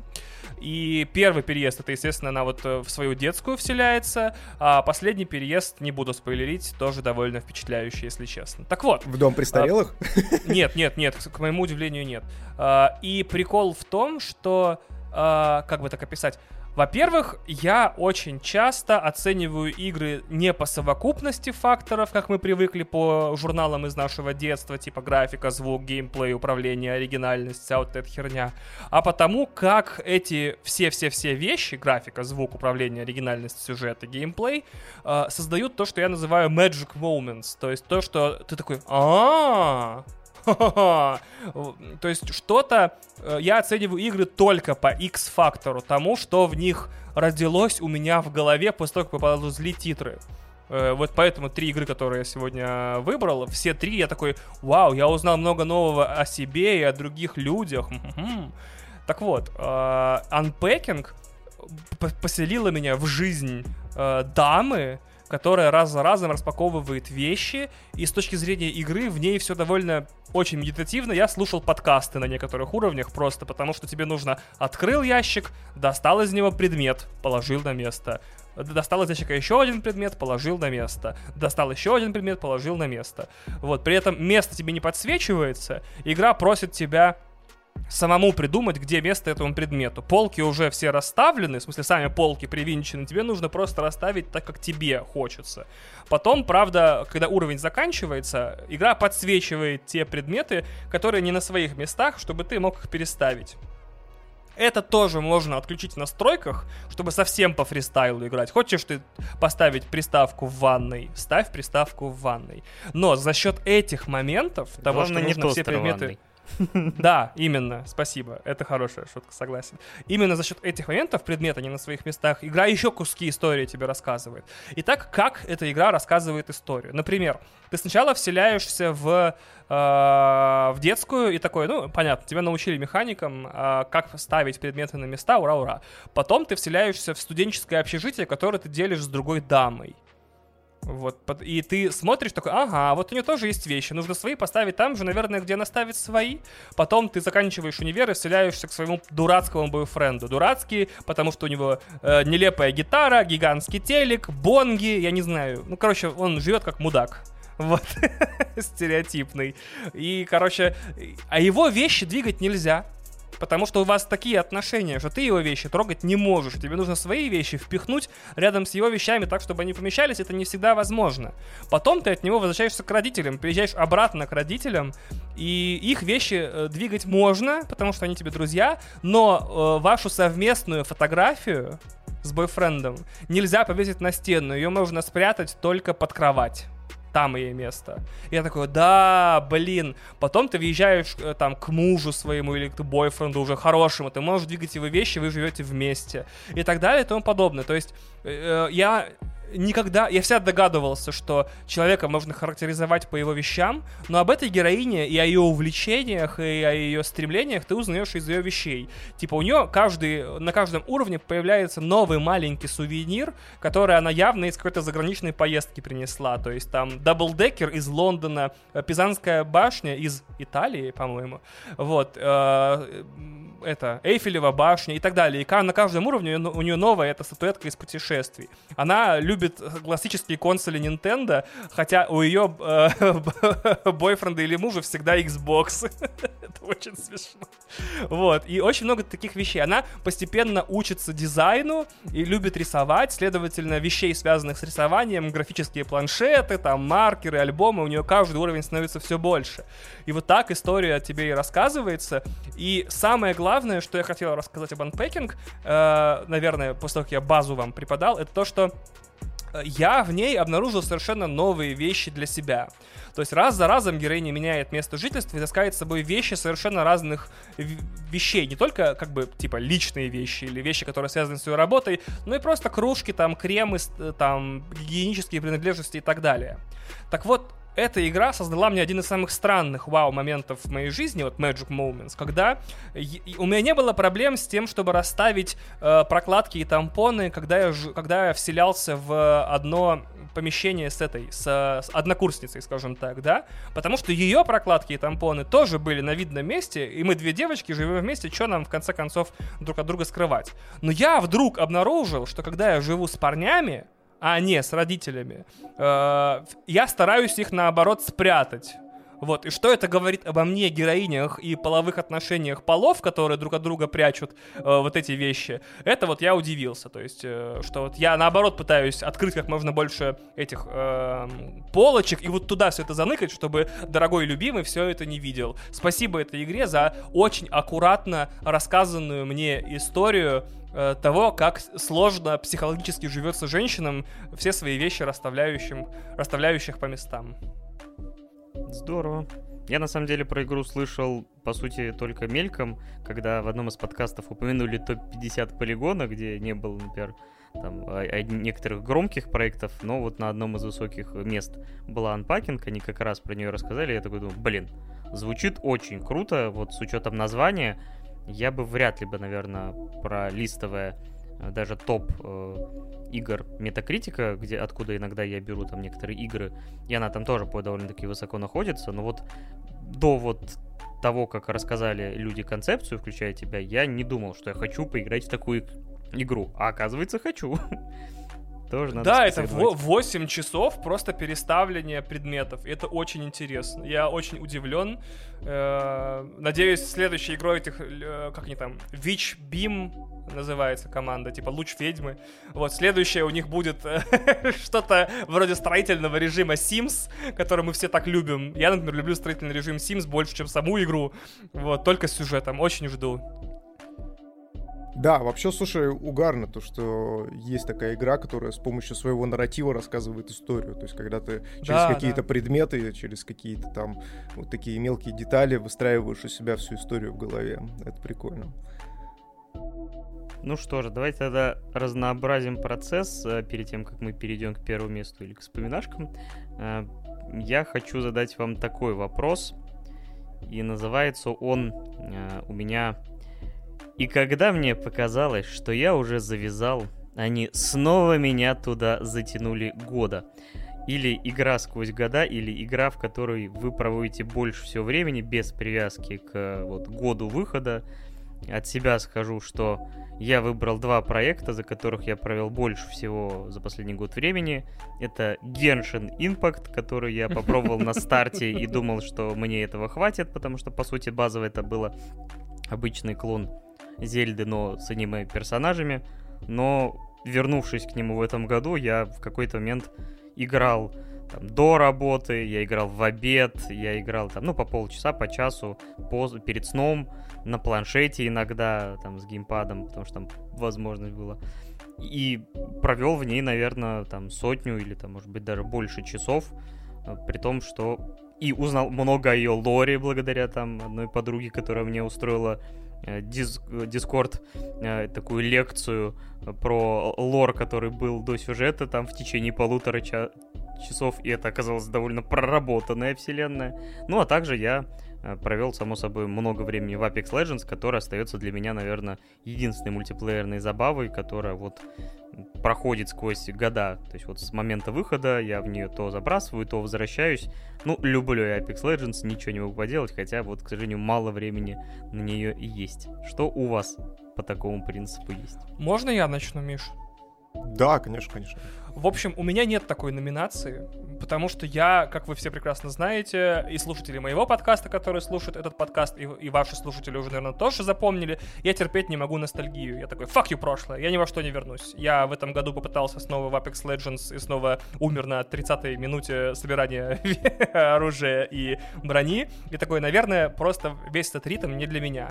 В этом году, судя по всем метрикам, которые только я смог найти в интернете и на сайте Xbox и PlayStation, PlayStation.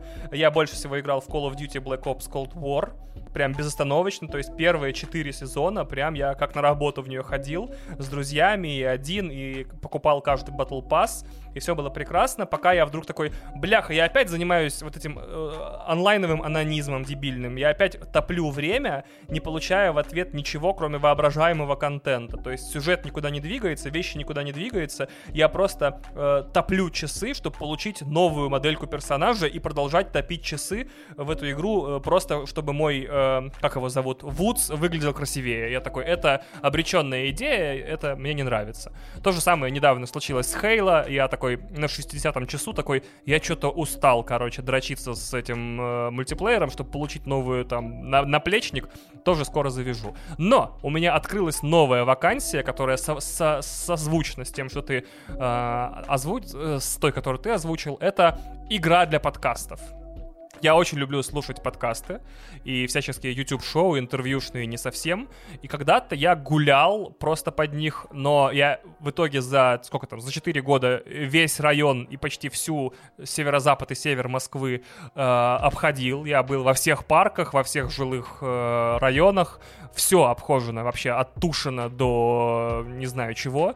Вообще все. Уже сил нет. Нет места э, на севере, северо-западе Москвы, куда я не доходил пешком. А, я такой, ну, все, я все обгулял, э, как собака просто, описал все углы. И теперь я посижу некоторое время, пока зима, дома за подкастами. Э, буду играть во что-нибудь, что не требует моего прям внимания и, естественно, звукового сопровождения. И в этом месте Forza Horizon 5, наверное, Forza, Forza Horizon 5 занимает вот это вот, они затянули меня обратно года э, с удовольствием, потому что я прошел, ну там нет сюжетного режима, там есть э, режим, который ты выполняешь маленькие, очень интересные, совершенно ненапряжные и даже местами необязательные задания, и в итоге доходишь до логического финала, где э, все категории у тебя этих заданий открыты, игра знакомит тебя с э, этим, э, с финальным боссом, это гигант гигантский на 12 миллионов человек топ игроков. Mm. Это называется Forza Hall of Fame. И после этого ты, в принципе, можешь ее бросать. Потому что как бы все сюжетные моменты ты прошел. То есть все вот эти развлечения на этом мексиканском, вот, не знаю, все развлечения в Мексике ты уже посмотрел. Дальше только гонки, еженедельные челленджи, еженедельные специальные гонки и мультиплеерные режимы.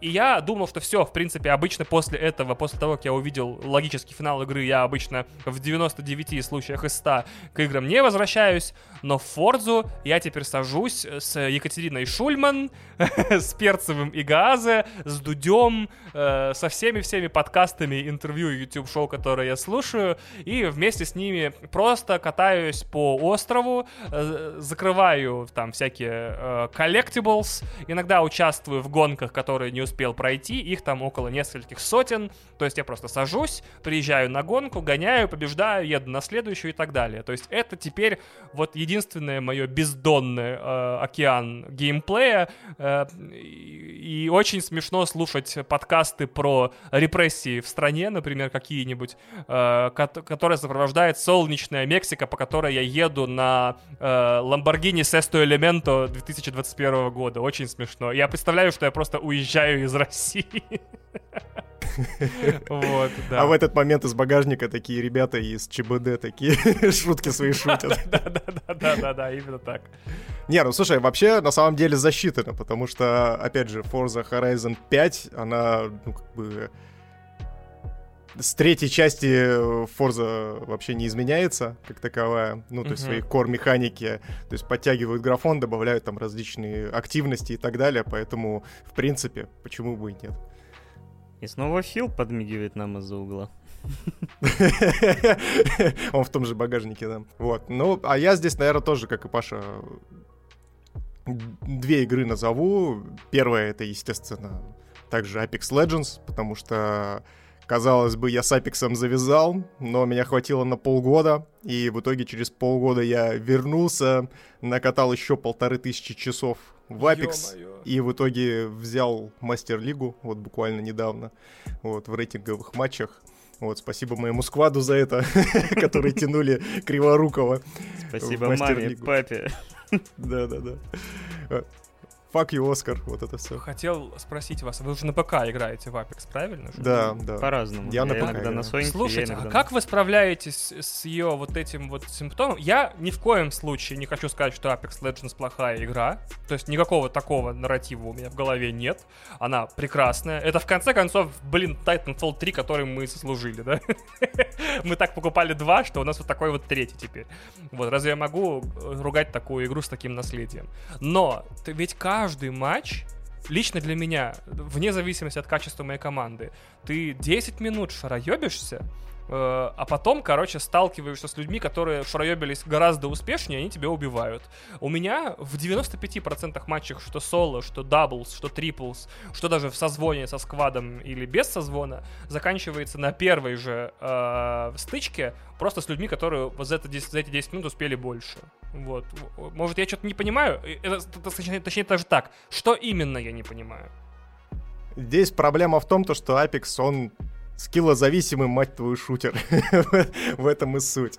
Но да, он на самом деле гораздо глубже, чем кажется. И история вся в том, то, что когда ты высаживаешься в первый попавшийся дом, лутаешь первое попавшееся и потом откисаешь от первого склада, это проходит, ну, там, спустя, допустим, 20 или 30 часов игры, то есть ты начинаешь понимать, как это все дело работает, у тебя появляются немножечко другие вариации действий, которые ты можешь совершить, то есть, э, ну и, соответственно, из, у тебя улучшается стрельба, и то есть ты уже не откисаешь так быстро, поэтому здесь, здесь вот единственная проблема Апекса в том, что сейчас в него очень сложно влиться, несмотря на то, что они всегда продвигали и продвигают свою вот эту вот систему подбора игроков по скиллу, она действительно работает, но вопрос в том, то, что она ломается в тот момент, когда скучают какие-нибудь проигроки и начинают создавать новые аккаунты. И поэтому ты, ну то есть, э, скорее всего, ты, если высаживаешься, даже будучи новичком,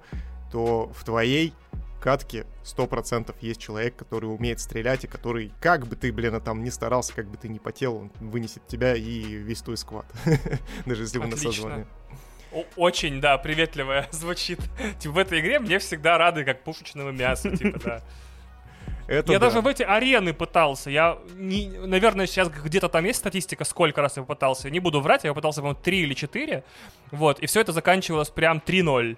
То есть прям вот просто вперед ногами вместе с любыми игроками просто моментально. Я вроде даже попадаю, то есть я понимаю, что автоматическое оружие там работает э, с каким-то ядерным разбросом и такое и, и пытаюсь это учитывать, там очереди по 2-3, там все такое, но все равно такое чувство, что все остальные люди играют лучше меня, Всегда. Вот такое у меня ассоциация с Apex Legends. То есть любой другой игрок, он на 100% лучше меня. В Halo у меня сейчас такого нет, и в Call of Duty тоже.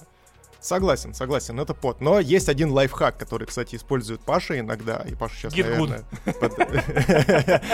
э, Поиграть на консоли на консоли с AIM ассистом гораздо проще, если у тебя есть хороший опыт, э, ну, именно консоль игры. Да, консольный шутинг у меня намного легче получается, чем да. это правда. Тогда просто скачиваешь себе Apex на PlayStation либо на Xbox и спокойно себе угу. играешь. Там, там проще, там менее плотно. С отключенным этим кроссплеем, да, еще. Да, да, желательно так. Есть такое дело. Вот. А вторая, а вторая игра, это так, я даже не буду сильно э, разглагольствовать, это Slay the Spire. Ну, то есть лучший... Slay the Spire!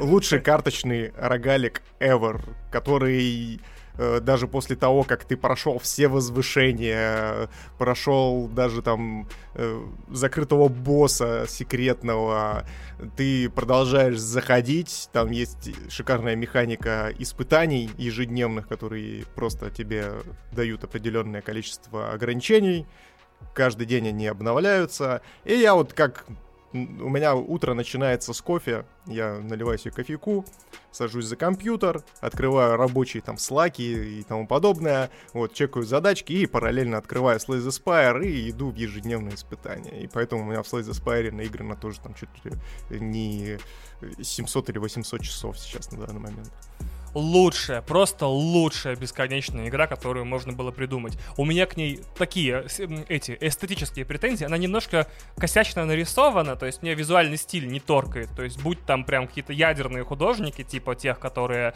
типа Джома Дорейры, которые вот делают для Battle Chasers, или тех, кто рисовал что-то для LoL, или для Dota, и вот там такое чувство, что не хватает... Ну или хотя бы Darkest Dungeon, например. Ну типа того, да, то есть там вот немного визуальный стиль, не поймешь, он то ли мультяшный, то ли фэнтезийный, то ли реалистичный, анимешный, то ли какой. И все такое немного не знаю, комиксовая, наверное. Вот. Мне не очень нравится, но то, как она играется, то, насколько там э, раны друг на друга э, не похожи соседние, то есть ты в одном ране просто царь и бог, в другом царь и бог, но совершенно по другим причинам. Вау, просто шикардосная игра вообще. Не удивляюсь никаким цифрам, которые люди называют в количестве проведенных в ней часов, потому что меня только стремление постоянно играть в новые игры э, не дает в нее засесть на всю жизнь. Вообще, тупо топ вообще, согласен. А еще она есть на мобилках, есть на свече, поэтому ты можешь взять ее с собой куда угодно и провести круто время в дороге. Переходим к, перво... к вспоминашкам или первое место? Я думаю, то, что, Вань, тебе сейчас срочно нужно вспомнить. Вспомнить Давай. все. Смотрите, значит, э, в этом году в истории кино и отдельно российского кинопроката был момент, было несколько дней, я уверен, они были, когда вы могли прийти в кино, э, в многозальный кинотеатр рядом с домом и увидеть там одновременно вещи, которые мы до сих пор никогда не видели. Это перезагрузка перезагрузки, под названием «Охотники за привидениями». Ведь это перезагрузка перезагрузки. Была перезагрузка с женским кастом. Ее тоже перезагрузили. То есть это ребут ребута. Дальше у нас был квадриквел ребут. Четвертая часть, которую никто не заказывал, это «Матрица». И я держу, стою на своем. Ее никто не заказывал, поэтому она и получилась такой. То есть ни у кого не было даже сформулировано никаких ожиданий на ее счет. Поэтому как будто она была обречена. Типа все таки чё? Мы нам вообще не надо. У нас и первые три нормально смотрятся. Я пересмотрел «Матрицу» матрицу первую в Dolby Vision и такой, вау, до сих пор все тупо топ. То есть там, конечно, есть нарекания, но тем не менее. Так вот, и у нас еще был триквел кроссовер, вещь, которую мы тоже никогда не видели. Это третий Человек-паук. То есть в российском, в Москве или в Санкт-Петербурге вы могли, или там в других городах, наверняка в Якате есть большие кинотеатры, вы могли прийти и посмотреть три фильма за один день, и вас бы потом забрала скорая от передоза вот Rememberis, ну, Memberis. Э, помнишь, помнишь? Мемба, ай мемба. Вот. И я такой, мне остоебенило это все. Я не могу уже просто, господи. Я такого количества раз, как за, эту, за этот декабрь, словосочетание ностальжия бейт у англоязычных критиков не слышал никогда. Типа, что всех нас дразнят ностальгией. Типа, помнишь, помнишь, как круто, помнишь? То есть, получается, реально в Саут-парке они поняли, что э, скоро э, ностальгия станет центральным маркетинговым инструментом, который не используется больше никогда, и ничего кроме него тоже. То есть, больше никто не торкает нас, как в 90-х или в 2000-х, типа, смотрите, вот это новый фильм, там все новое. Нет, теперь все старое. Так вот, у меня, видимо, от передоза вот этого ностальгии начали случаться очень странные приступы. Я их ребятам описал дословно до записи, сейчас опишу вам, дорогие слушатели. Два раза за этот год я во время бессонных ночей к трем часам ночи, к четырем иногда, вдруг понимал, что я уже точно не усну, и раз за разом пытаться, это тоже задача такая довольно тупая, и вдруг у меня в голове как-то нейроны так вот состыковываются и выстреливают мне в голову эм, фильм со, с Сильвестром Сталлоне э, причем из 90-х. И я просыпаю, я как бы встаю с постели, иду к компу, э, беру на прокат в iTunes, потому что лень лезть на торренты, э, разрушителя, смотрю его, дико кайфую, потому что как будто кино было даже не знаю, какое слово тут подобрать. Оно было ну не то чтобы проще, оно было каким-то прям совсем развлекательно дуболомским, и ничего глупое не могло никого напугать. То есть, да, очень глупые идеи, очень поверхностные там какие-то мысли, но оно как с каким-то таким самоотверженным оптимизмом заявлено, что ты прям смотришь и кайфуешь. И недавно второй раз было, у меня я тоже не мог уснуть, просыпаюсь, э, ну, бросаю попытки уснуть в три ночи и смотрю «Судью Дреда», тоже с Сильвестром Сталлоне. С нетерпением жду теперь, когда у меня в третий раз это выстрелит еще каким-нибудь там первым Рэмбо, например, не знаю, Рокки или что там еще фантастическое было с Сильвестром Сталлоне, чтобы эту трилогию этих странных просмотров в 4 утра за компом закрыть. Вот такие у меня вспоминашки. Я посмотрел «Разрушители» и оригинального Судью Дреда, и это было восхитительно.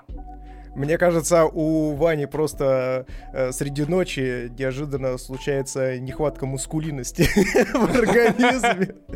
Да, я такой лежу, такой, блин, ноготь сломался, такой. Он такой, надо Сильвестра Сталлоне глянуть. Слушай, а такой вопрос. Вот ты вот пересмотрел «Судью Дреда», а есть же перезапуск «Судьи Дреда»? Да, есть, есть. И очень крутой. С Карлом Урбаном. Как ты вообще к нему относишься? Я считаю, что это один из лучших фильмов в, в жанре экшен в десятых. Просто вот он, Мэд Макс и, наверное, Рейд первый, это прям золотая трилогия вот того, как у нас научились делать агрессивно и злобно. Мне очень понравился новый Дред, то есть мне оба Дреда нравятся, просто первый, если что, короче, если вы не фанат Дреда, рассказываю, фишка Дреда в том, что он никогда, вообще ни при каких обстоятельствах не снимает шлем авторы комиксов про Судью Дреда обстебывали это говно регулярно. Он в нем даже моется в душе в комиксах, и никто этому не удивляется. За всю историю комиксов Судьи Дреда он снял шлем один раз. И на этой странице его лицо было запикселизировано, а все герои, находящиеся рядом с ним, испытали какой-то прям адский ужас, как будто там не весть что абсолютно.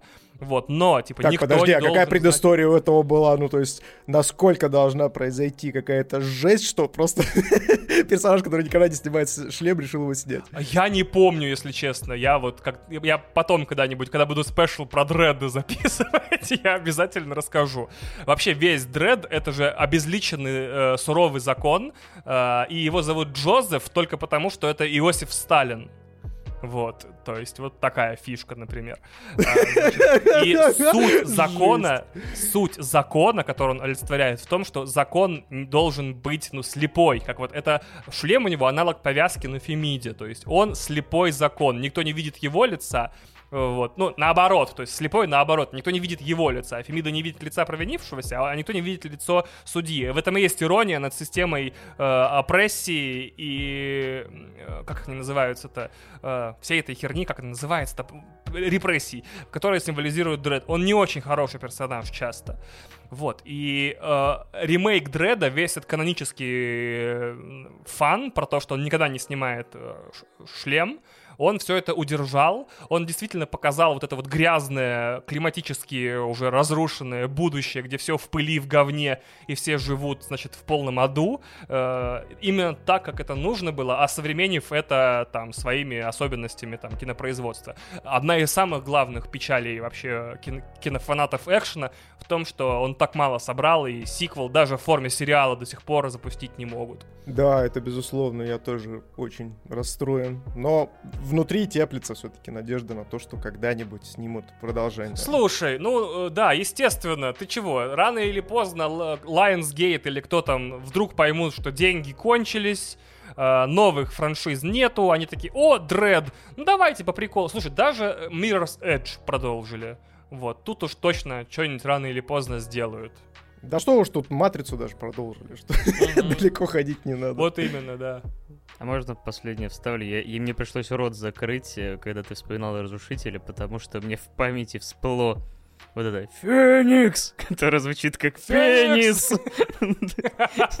Я встебывал всего ностальгического критика. Нет, та, там же прям истерика с этими цитатами «Send the maniac to catch one!» Там прям все вплоть до интонации. Помните сеговскую игру «Разрушитель», где были записаны в MIDI, ну не в MIDI, короче, в очень фиговом формате цитаты из фильма. То есть там «Heads up!» Такой «Send the maniac to catch one!» Вот. Вы чё, ребят, я, блин, ностальгические Мне сейчас олдскулы свело, помогите. Да, вы чё, блин, фантастические боевики э, 90-х э, сохранились лучше, чем многое кино десятых. Вообще, они смотрятся до сих пор как вполне компетентные фильмы. Да, кое-где очень смешные спецэффекты, особенно когда ты их скачал там в каком-нибудь 4К э, апскейле и смотришь на телеке и видишь, как там нелепо все приклеено, потому что рассчитывалось это все на VHS кассеты, где качество и так говно. Вот, но, блин, жутко теплые, жутко крутые. Ну что, ребятки, мы готовы огласить первое место. Да, но нам понадобится двое. Нам понадобится трое, потому что мы, э, мы. Изначально я хотел, чтобы это было секретом, какие у кого места, потому что я решил, ну, наверное, у нас будет мало пересечений, и, типа, у нас не будет такого, что мы будем друг друга дополнять, и вот, по крайней мере, э, те места, которые до этого были, более или менее расходились. Но когда мы начали обсуждать первое место, мы начали невольно ржать, потому что Какая Три, игра? Четыре. It, it, takes, takes two. Это именно так криво и должно быть, мне кажется, в таких ситуациях. Э, вот. Примерно как, как вот кооперативное взаимодействие в этой игре двух друзей, либо двух половинок, которые... Да, кстати, пытаются. мне очень интересно, как ты, Ваня, проходил It Takes Two? С женой? Да. Вот мы с Мишей проходили, ни на что не намекаем. И у нас, честно говоря, все задокументировано, как мы проходили. Никакого гейства, только максимально брутальный гетеросексуальный секс. А, да. Так, ага. А кто из вас был Мэй в таком случае? Не помню. По-моему, я был. Мэй был Паша, да. А, я долго ждал It Takes Two на распродажах. Потом он э, появился в Game Pass е, и я такой, господи, Фил, да ты просто вообще, э, не знаю, кошмар. Самым сложным было купить второй геймпад, у меня был только один. Э, вам рассказывать, да, всю историю, как вы с женой играли, да, и, и мои выжимки из этого? Значит, немножко о моей жене, дорогой любимой Кристине, если вы вдруг не знаете, о ком я говорю, а вы, скорее всего, не знаете, о ком я говорю. Кристина сторонница ультра, значит, винтажного подхода к видеоиграм. Она признает за существующее только первую часть Sims, оригинальную трилогию GTA 3, где 3 Vice City и San Andreas, и э, первые три игры по Гарри Поттеру. Все остальное от лукавого и, скорее всего, срань. Она мой любимый совместный зритель стримов э, E3. То есть э, ни одна женщина до сих пор со мной в 4 ночи всякую херню смотреть не садилась. Вот. И э, она голос разума на этих стримах, типа, тебе показали компьютерный ролик, что ты орешь? Что ты орешь? Компьютерный ролик, даты выхода нет, геймплея нет, просто 3D-мувик. А я такой, это киберпанк! Это киберпанк! Ты не понимаешь, это киберпанк! Она такая, компьютерный ролик. Вань, check your hype. Типа, приди в себя, ты чё? А ведь там даже нельзя строить дома и, и да, вставлять интерьер. Ты не можешь там ни на метле летать значит, не это самое, не дома строить. И я что-то не вижу там, значит, балласов, типа, и так далее. То есть, э, плюс к тому, она прожженный ПК-геймер. То есть, только ПК, только мы с Клавой геймпады для гейпадов, короче, для гейпаров. Вот, не знаю, что это такое, какая-то шутка здесь должна быть про это. Поэтому я такой, дорогая, мне очень важно, чтобы эту игру прошла со мной ты. Она такая, базару нет, садимся. И, значит, я удивился тому, как некоторые вещи, которые игравшие на консолях долгие, или на консолях, опять забыл ударение правильно, люди, мы воспринимаем некоторые элементы управления как само собой разумеющиеся, и мы даже не задумываемся о них. То есть э, регулировать камеру и персонажа отдельно двумя разными большими пальцами, например, или сохранять направление движения во время прыжка, то есть прыгать на ходу, не, ну, не, не останавливаясь на месте. Это, оказывается, для людей, более-менее в первый раз взявших геймпад в руки, реально сложная херня. Я очень рад, что в It Takes Two примерно 50 тысяч механизмов, адаптирующих там э, все от стрельбы до прыжков, то есть прям там, по-моему, количество всяких подруливаний, эйм-ассистов, там э, увеличенных пикселей на приземлении на платформах и всего остального не подается в подсчету, только чтобы упростить все. Но, к моему удивлению, э, Кристина, которая, у которой опыт взаимодействия с приставками ограничивается тем, что она работает таксистом в GTA 5, она садится, включает GTA 5 и начинает э, заниматься извозом пассажиров потому что в это время тоже можно послушать музыку, длинные подкасты, интервью-шоу, не напрягаясь. Она просто, она знает, по-моему, весь Андреас лучше, чем я, в любом случае, да. И вот, э, ну, то есть она не участвует в перестрелках, не, не, не, не спорит с полицией, просто возит людей, самый медитативный геймер в мире. И вот для нее все вещи, которые нужно делать в It Takes Two, были прям в новинку. Ну, то есть и прыгать, и стрелять, и все остальное. Но я к концу игры э, понял, что она за счет, этой, за счет вот этого тренажера научилась делать все. Прыгать на ходу, бегать, э, стрелять правильно, там, э, дэшиться от угроз и тому подобное. Я был так удивлен. И Takes Two э, провернула свои главные фокусы, как игра, не со мной а с, а с женой. Типа, она показала ей, как и надо играть в современные видеоигры. И я уже даже не говорю, например, о том, ну это уже мое мнение об игре, дальше просто вам слово передам, что э, история говно, ребят, давайте сойдемся. Прям вау, мы сидели такие, сдайте эту суку в детдом, блядь. Вот. Э, вы, бля, что за херня, блин? И мы так бесились, короче, от сюжета, и это нас сплотило сильнее, чем практически все. И так как мы э, такая пара, которая живет вместе, работает вместе, и на двух предыдущих местах работы работала тоже вместе, то как раз-таки все те места, где нужно было спорить и ругаться, у нас практически бессознательно уже разделялись обязанности, типа ты туда и сюда. Тык-тык-тык. Ну, то есть мы пара, которая не срется в Overcooked. Потому что мы так много работали вместе на работах разных, что мы просто э, скучно проходим уровни э, один с другим, не успевая даже нормально посраться. И, значит, э, и я считаю, что в этой игре я увидел мой главный magic moment. Это уровень с магнитами и метелью, которые почему-то нас с женой э, обоих, э, держа геймпады в руках, довел до слез. А, потому что это идеальная метафора брака с нашей точки зрения. Мы так брак и воспринимали, просто никогда не получали от этого внешних подтверждений. Мы такие, да, у нас абсолютно разные наборы способностей. Я классно говорю, например, Кристина классно монтирует, ну, например, только, да. Я готовлю, она там э, не любит готовить, но, по крайней мере, занимается другими вещами в быту. Но вот тот момент, где у каждого есть свой магнит, и он должен им присасываться к своим вот этим вот слаломным палкам во время метели, а, а напарник к нему, вот он нас, как пару, прям мы такие сидели, прям визжали. У нас волчий мем прям начался. Мы такие... Ау!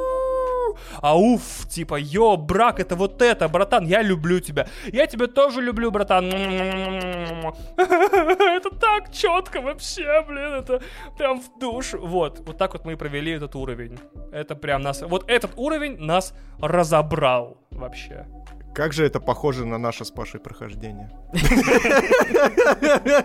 Ну, особенно часто. Да, да, да. Никакого осуждения, все цветы одинаково прекрасны, да. Да, потому что Миша вместо того, чтобы с женой пройти игру, да, мы проходили все это на стримах и получили, конечно, невероятное количество мемов локальных Батин сок тек рекой. И другие отвратительные вещи, которые, да, запечатлели еще в ужасной нарезке, которую осталось еще после этого. Но это было вот именно как геймплей, потому что вот, да, давай тоже зафиксируем. История действительно очень так себе. Это ублюдская книга. Родители уроды. Это как дождь Да, кстати, дура, слушай, да. интересно то, что Ваня подметил, что он они хотели, получается, девочку сдать в детдом, а, ну и типа говорили о том, что да, да, это типа, сдайте вы ее уже в детдом, а мы с Пашей наоборот болели за девочку, чтобы она наконец свалила от этих, блин, проклятых родителей, которые в моменте, особенно с, э, со слоном, мы просто Такие, да, да не, господи, да, моральные да. уроды проклятые. Конченые. девочка. Такой, мы должны довести свою дочь до слез. Не сработало, надо попробовать еще раз, господи. Это... Абсолютно согласен. Абсолютно ублюдский сюжет, но трогательно ублюдский. То есть даже нелепые моменты там как будто такие настолько наивные и дурацкие. Ну, это, видимо, фирменный стиль э, Йозефа Фореса. Да, и... Э, Извините, еще одну штуку хочу рассказать, что извините, что забиваю вам эфир, я же ведущий сольного подкаста. Все, что не говорю я, это мертвый монтаж для меня. Вот. Так вот, э, мне понравилось, что игра тебя не дрочит. Ноль коллектиблс. Ноль все, что ты можешь найти, это дополнительные мини-игры, где можно пофаниться, поприкалываться. Никаких собирательств, никаких вышек, никаких районов, никаких войн-банд, никаких аудио, блять, ебучих этих дневников. Я в таком восторге давно от игры не был, потому что игра впервые за долгое время оказалась просто, блять, игрой. Спасибо Hazelight у и EA за это все. Да. И при этом даже ни одной записки там еще не было. Так да, вот именно. Да, в какой-то веке мы можем похвалить EA. И... Да, слушай, она максимально friendly, и вот, кстати, ты начал говорить о том, что там есть различные настройки и тому подобное. Я вот это тоже приметил, это охеренный момент, когда ты заходишь в настройки, и ты можешь отрегулировать не только там свою чувствительность, какие-то вещи, вот связанные с управлением, но и чувствительность своего напарника что как бы... Чувствительность напарника. Мы шутили на эту тему, что Пашу чувствительность стоит чуть-чуть понизить, да. Вот. И это круто, то есть ты по факту, ну, видно, что они подошли с четкой концепцией того, что, скорее всего, кто-то более опытный возьмет своего менее опытного напарника, посадит с собой рядом и, по и поможет ему сделать игру максимально комфортной. Это очень круто. У вас тоже было ощущение, что как будто все стрелятельные механики были на... Как его звать? На Энди? Забыл имя. Реально забыл.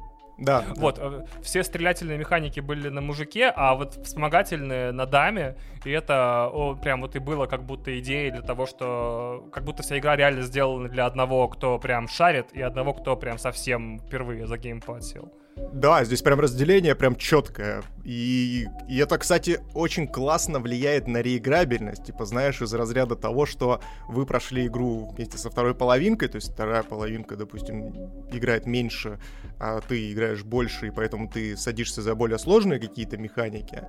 А потом можно перепройти, поменявшись. Угу. Это тоже, и то есть э, по факту все равно вы получите абсолютно разный опыт потому что действительно за каждым персонажем задействованы разные механики, практически в корне, не считая вот этой истории с магнитами, что, конечно, диву даешься, это очень интересно.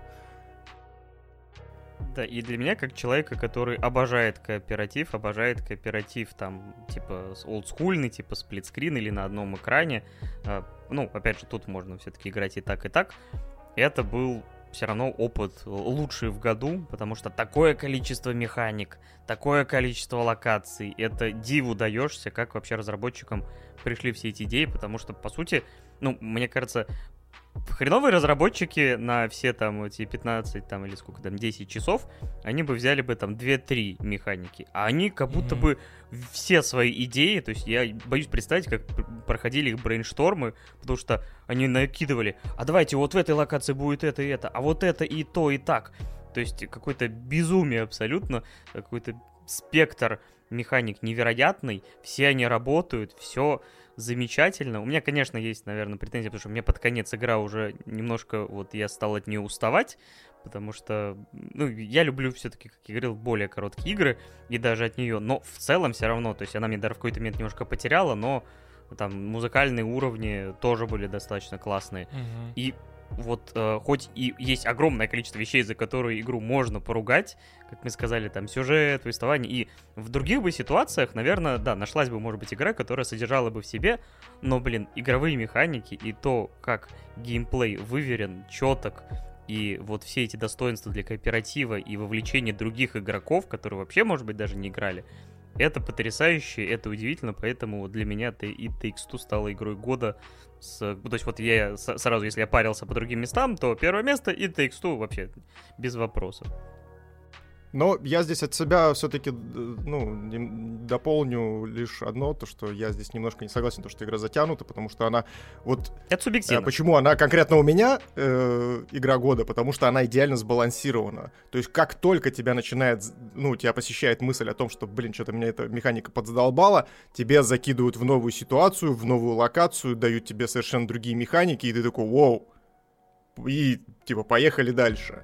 Возможно, из-за того, что просто действительно там слишком все это дело перенасыщено, и поэтому тебя уже начинает немножко это все эмоционально выматывать, это может быть. Но вот вот этот идеальный баланс мне, мне не дает покоя, и поэтому я действительно считаю, что это самая идеальная недушная игра, которая действительно развлекает. Это важно, потому что я всегда считаю, что игры должны в первую очередь развлекать, и с этим и Takes-Two справляется как никто другой, наверное.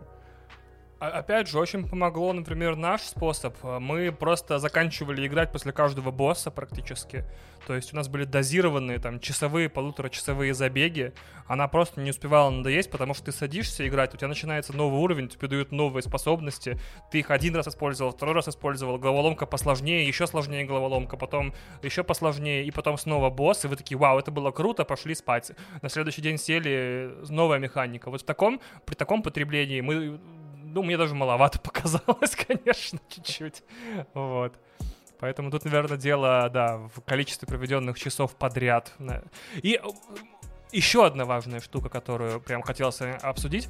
Ну, вообще ведь ничего не предвещало год назад, в прошлом декабре, что практически все топы эта игра возглавит. Э, по-моему, о ней даже известно-то было сравнительно мало. Э, уж куда уж там, чтобы стать игрой года вообще из ниоткуда, понимаете? Прям э, в прошлом году, например, в прошлом, как бы издалека казалось, что бойня будет между Last of Us и Киберпанк, да? Ну, то есть, ты понимал. Киберпанк, с Киберпанком известно, что приключилось. Last of Us там, ну, тоже известно, что приключилось. И ты такой, это будут очень спорные итоги года, потому что как бы одна игра как бы недоделанная, другая переделанная, блин, вообще э, никто ничем не доволен. Вот, сложно было. В этот год смотришь из декабря прошлого года, херово поймешь, что будет игрой года, и вот это сюрприз такой, на тебе совершенно из ниоткуда, прям out of the blue, из-за поворота. Реально мощная игра, которую я помню, все те, кто ездили на Ой, все те, кто играли в предварительные версии, кажется, в марте или в апреле, они все такие, вау, ребят, кажется, это претендент на игру года. Я такой, ну come on, вот это вот, типа, инди-херотень, которую EA издает только, чтобы выглядеть в глазах людей не совсем там безумной корпорации, которая хочет во всех играх сделать э, собственные коины, собственные NFT и рынок микротранзакций.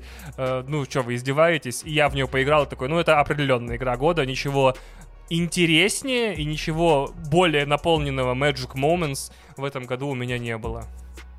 Да, это отличная сказка. И вот, кстати, ты, э, когда начал раскручивать на тему анонса и так далее, я тоже вообще в игру не верил. Особенно, знаешь, после того, как, э, допустим, поиграл в A Way Out, тебе презентуют о том, что а вот, смотрите, сейчас у нас будет игра про какой-то там мультяшный мир, какая-то сказочка и так далее. И ты такой, чё? А? В смысле, погодите, ты, ты хочешь сказать то, что ты после вот этой вот серьезности Way Out ты перешел в совершенно другой стан, но самое интересное то, что при всем э, свое, ну, при всей своей внешней, казалось бы, детскости, это, конечно, Э, нам, лю людям, которые любят видеоигры и при этом кинематограф и, и мультфильмы и тому подобное, это, конечно, э, странно говорить, но при всей своей детскости она поднимает очень серьезные темы. И ну, то есть она, ее нельзя назвать какой-то прям детской игрой в полноценном своем понимании. То есть она тоже там, за, за, допустим, занимает топы семейной игры. Но я такой сижу и смотрю на это все и такой, так, а вот я бы, наверное, с детьми бы не стал бы в такое играть, ну, по крайней мере, пока мне исполнится 15. Да, я понимаю о чем ты, да. Смотрите, мы вроде как разобрались с играми, а, и это мы делаем на отметке час 50 записи. Вот. Э, в какой форме вы хотели бы перейти к фильмам? Или давайте сейчас отстреляем дополнительные номинации и супер быстро пройдемся по топу фильмов. У меня такое предложение. Мы можем пожалеть слушателей и э, просто, да, вот отстреляться там одну или две категории и просто закрыть э, подкаст в том смысле, что ограничиться играми, небольшую паузу. А, все, закрываемся, Паш. Ты меня не понимаешь вообще. Это X100 это доказало. Да, и просто э, ну, уже фильмы отдельно записать. О, тоже вариант. Потому что, да, мы Давай дополнительные номинации тогда. Да. Тогда я... В принципе, их две. Одну, я думаю, можно было очень быстренько обсудить. Да, в принципе, да. Значит, да когда она уже наконец выйдет. Или самая ожидаемая игра. Я от себя быстро скажу, что Stalker 2 я жду больше всего. Страшно, потому что это абсолютно другая команда делает. Э, трейлер выглядит очень многообещающе, и даже слишком многообещающе. Но я впервые прошел Сталкера в 2019 году, и даже несмотря на столько лет после релиза, она меня удивила множеством вещей, и поэтому не ждать второй Сталкер я не могу, хотя и понимаю, что дата релиза, э, которая уже, по сути, уже через меньше, чем через полгода, выглядит хорошо и хочется, конечно, поверить, но сейчас я уже живу по такой парадигме, что э, любая первая дата релиза не дата релиза. Вот вторая, третья, наверное, да. Поэтому я надеюсь, что игра все-таки выйдет, может быть, там к концу года. Но вот очень ее жду. Бог войны тоже, конечно же, ожидаем. И даже я бы хотел бы поиграть в Зельду, если она выйдет. Но если ты с свечом заведусь. Но Stalker 2 вне конкуренции все равно получился. Хорош, хороший вопрос. Я, если честно, прям все мои прицелы сейчас, естественно, на любой следующей игре Naughty Dog. Кроме случаев, если это фэнтези. Тут у меня будут проблемы. Я такой, вау, ребят, нет. Я надеюсь, что это sci-fi про космос. Очень надеюсь. Э, ну и любой другой сеттинг меня тоже удовлетворит. Э, если э, любимая шутка, один из лучших панчей, придуманных когда-либо Вадимом Иллюстратором, звучит как «Даже если следующую игру Naughty Dog буду продавать в черной коробке без опознавательных знаков за 60 долларов, я буду первый в очереди». К сожалению или к радости, это и мой принцип тоже. Что бы они там не выпустили, следующая игра будет куплена мной в первый день, пройдена э, за минимальное количество времени. Last of Us порту я прошел за 4 дня, просто 7-часовыми забегами, по-моему. Вот, и, короче, остался жутко доволен. Но на следующий год все мои прицелы находятся на Starfield. Вот, вот прям э, я... Чем больше я играю в видеоигры, чем больше я слежу за происходящим, тем больше э, я прихожу к выводу, что нельзя брать игры на старте. Я разгонял про это в своем подкасте очень большой блок, то, что игры спустя некоторое время после релиза мало того, что дешевеют постепенно, то есть сейчас э, Киберпанк, например, в эту распродажу в декабре можно было купить уже за 1000 рублей на ПК, и за, по-моему, 2000 на консолях. Э, Чтобы ты понимал, дешевле. его можно в Epic Game Store вместе с э, специальным купоном на 650 рублей можно купить за 350 рублей. Вот, да, да, то есть реально ожидая, то есть такой, я до сих пор в него не играл, еще раз повторюсь, я его запустил, поковырял настройки, посмотрел первую минуту игры буквально и выключил. Дожидаюсь патча 1.5, надеюсь в марте, апреле пройду, вот, но э, это меня вообще очень странно... Ну, и опять же, игры мало того, что обзаводятся патчами. Я прошел Deathloop спустя месяц после релиза, когда поправили все проблемы с э, кадрами, кадрами в секунду на PlayStation и там, по-моему, Field of View тоже были проблемы, и чем-то еще были проблемы. Я купил игру через месяц после выхода и проходил ее уже пропатченную полностью. И опять же, к играм теперь делают дополнительный контент бесплатный в ходе, опять же, продолжения обслуживания. То есть, например, как, как в этой в Цусиме спустя год после релиза или полгода вдруг появились э, этот липсинг с, японской, с японской озвучкой. До этого игра выглядела очень странно. Люди говорят губами английский текст, звучит э, японский. Я-то играл с японской озвучкой. И это как человека меня, который монтажер и все время смотрит на губы, и даже в AAA блокбастерах видит, как губы говорят одну реплику, а в студии на ADR на монтаже была произнесена другая и добавлена в фильм, меня это резало прям страшно. То есть получается все меньше и меньше причин брать игру на старте. Я очень надеюсь, что, допустим, в день выхода Starfield там все будет удобоваримо, потому что когда я прохожу игру, я больше к ней не возвращаюсь. То есть у меня с игрой есть одно свидание. Я теперь не знаю его делать в день выхода игры, ровно через год, или как с Киберпанком через 500 дней, получается, я буду в него играть теперь, если там в марте-апреле его запущу. Поэтому очень надеюсь, что Starfield будет крутой уже на старте. Э, все предпосылки к этому есть, его делают очень-очень долго, на деньги теперь еще и Microsoft, но это все-таки Bethesda, блин. Да. Там, скорее всего, будут космические корабли, которые будут застревать в текстурах, там, исчезать э, и так далее. Но, тем не менее, то, что эта игра обещает своим трейлером, это космическое путешествие про космос, где будет космос в космосе, чтобы можно было космичить космос, пока ты в космосе. Блин, ребят, это снайперское попадание э, в мои центры удовольствий. Все, все в этой игре, костюмы персонажей, утекшие арты, Э, виды кораблей такие вот, э, не совсем фантастические, но и как бы как будто это реально через 200, там, 300 лет происходит развитие наших технологий. То есть вот этот визуальный стиль, который назвали NASA Punk, то есть действительно как будто это настоящие космические разработки через 300 лет после э, ну, на, наших э, дней. Все это меня дико цепляет, очень жду, но опять же очень настороженно отношусь ко всем играм сейчас и не тороплюсь их брать на старте, чего и вам советую. Сэкономите и деньги, и время, и получите больше удовольствия. Миша? И нервы в том числе. Интересно. Ну, а я, наверное, более попсово как-то обозначусь. Я очень жду второй Hellblade. И жду я его даже не потому, что мне понравилась первая часть, потому что я в очень смешанных эмоциях вышел после него, а потому что это Ninja Theory. Это один из любимейших моих разработчиков. Я подсел на них со времен э, релиза еще на PlayStation 3 Heavily Sword. Э, вот, затем... Да ты человек культуры, я смотрю. Э, да, я тоже доктор в каком-то в смысле. Вот.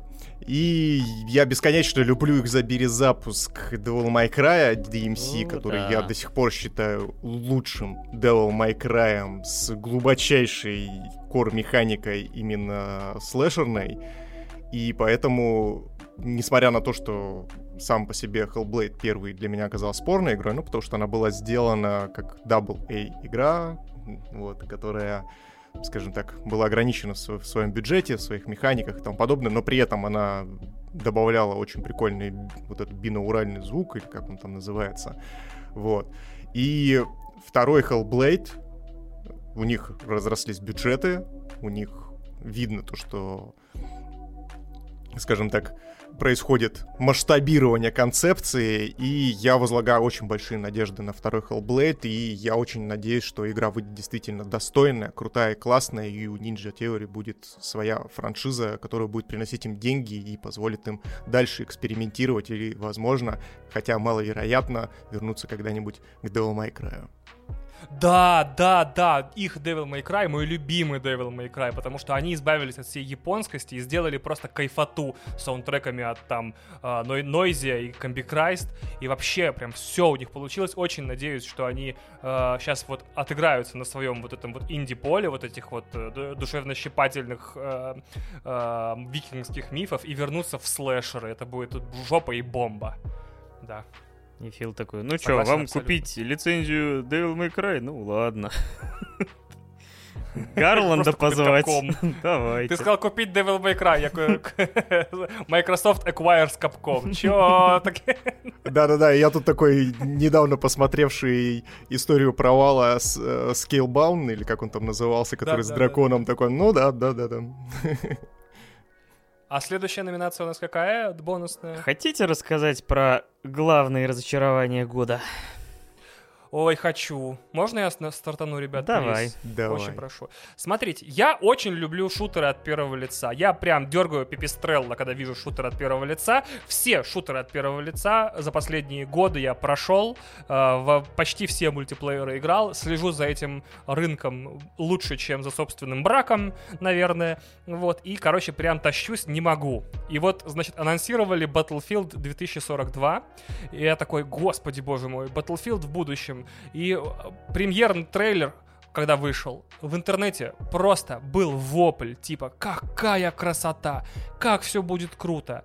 Я человек, который играет в Battlefield еще начиная с Bad Company 2, н- к сожалению, раньше не получилось влиться, вот, э, я вспомнил, что все игры DICE как будто уже годами делаются, рекламируются и выходят абсолютно по одному и тому же сценарию. А значит, а, трейлеры смонтированы богами. У Battlefield э, Bad Company 2 есть трейлер, смонтированный под песню группы Queens of the Stone Age, которую я до сих пор считаю лучшим шутерным трейлером, ну, может быть, 2000-х, так скажем, да? Ой, 2010-х. Вот, прям рок-н-ролл, прям супер круто. Потом она выходит, в нее невозможно играть, потому что в ней не работает практически ничего. И через определенное время, когда уже все люди, которые просто зашли на хайп посмотреть, что за Battlefield, она уже работает нормально, но в ней остались только про прям прожженные фанаты, киберкотлеты, которые м- моментально тебе разбирают из снайперки через всю карту. И любители вот этой неуязвимой батлфилдовской авиации, которая прилетает, трамбует ваш сквад, который в нее пытается, не знаю, камнями швыряться. И все это дело заканчивается. И я такой, я понимаю ваш хайп по этому трейлеру. Я напоминаю, что все игры Батлфилдовской серии и даже Батлфронтовской все всегда выходили на релизе ну просто говном. Хитбоксы не воспринимают ваши попадания. Э, сетевой код глючит так, что тебя постоянно кидает по всей карте из-за того, что дикие лаги, хотя у тебя прекрасное соединение во всех остальных играх. Э, физика сбоит, все сбоит, ни хера не работает, она еще глючит, вываливается, тормозит на всем железе и так далее, и так далее, и так далее. Типа, э, чекайте свои ожидания. Это все еще DICE, это все еще Battlefield, все будет по тому же накатанному принципу, потому что нет большего индикатора будущего, чем прошлое. Все будут повторять свои собственные ошибки всегда. Если бы разработчика сменили, что-нибудь там сменили бы, я бы еще мог бы радоваться. Я просто предупреждаю всех, что это будет спорно. И я скачал бету открытую, которая запустилась. И вот тут-то у меня пердачелла бомбанула страшно, с такой силой, что я прям не ожидал. То есть это прям сырая, недоделанная, недоваренная, недокрученная, недодуманная игра, в которой ничего не работает, в которой все вот эти грехи Battlefield на релизе в десятикратном размере присутствуют. В игре нет глобальной карты.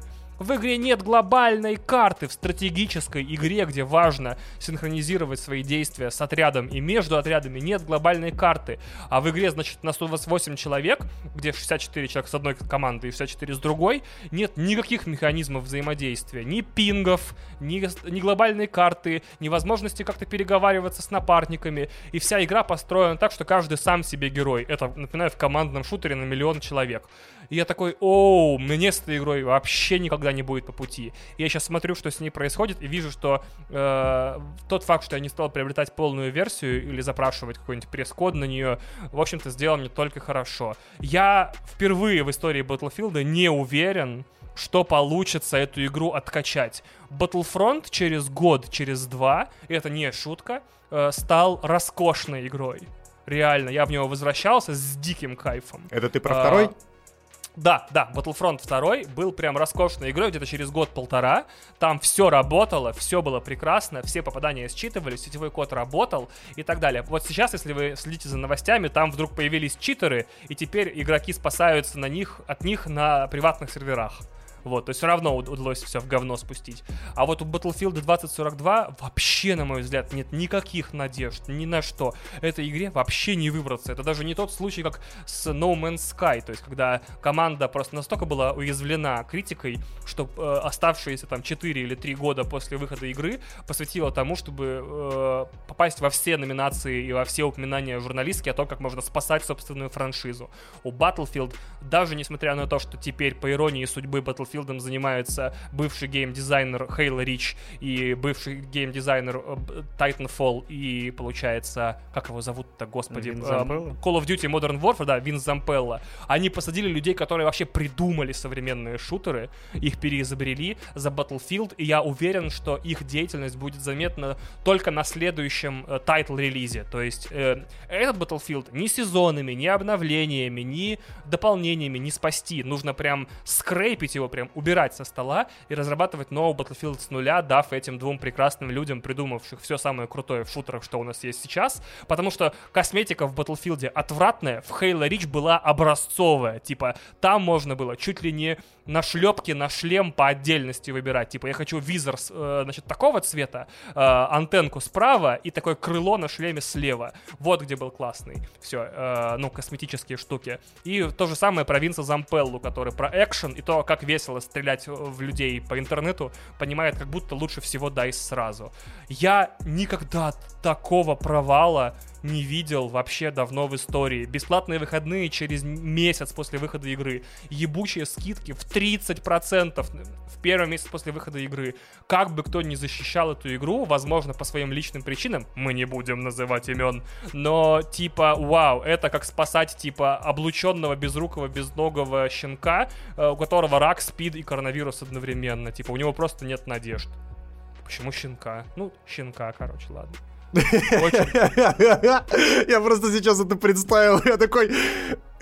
Ну, он хотя бы симпатичный. Он такой миленький, Ну, вы хотя бы. Да, вот и вот на это похожа деятельность одного игрового журналиста, так сказать, на то, что он пытается Это спасти да. то, что милое, но при этом абсолютно обреченное с первой секунды официального релиза. Теперь я хочу попросить слово, потому что это будет очень забавно в том смысле, что мое главное разочарование это тоже релиз Battlefield 2042, но при этом, в отличие от Вани, я купил э, версию на старте.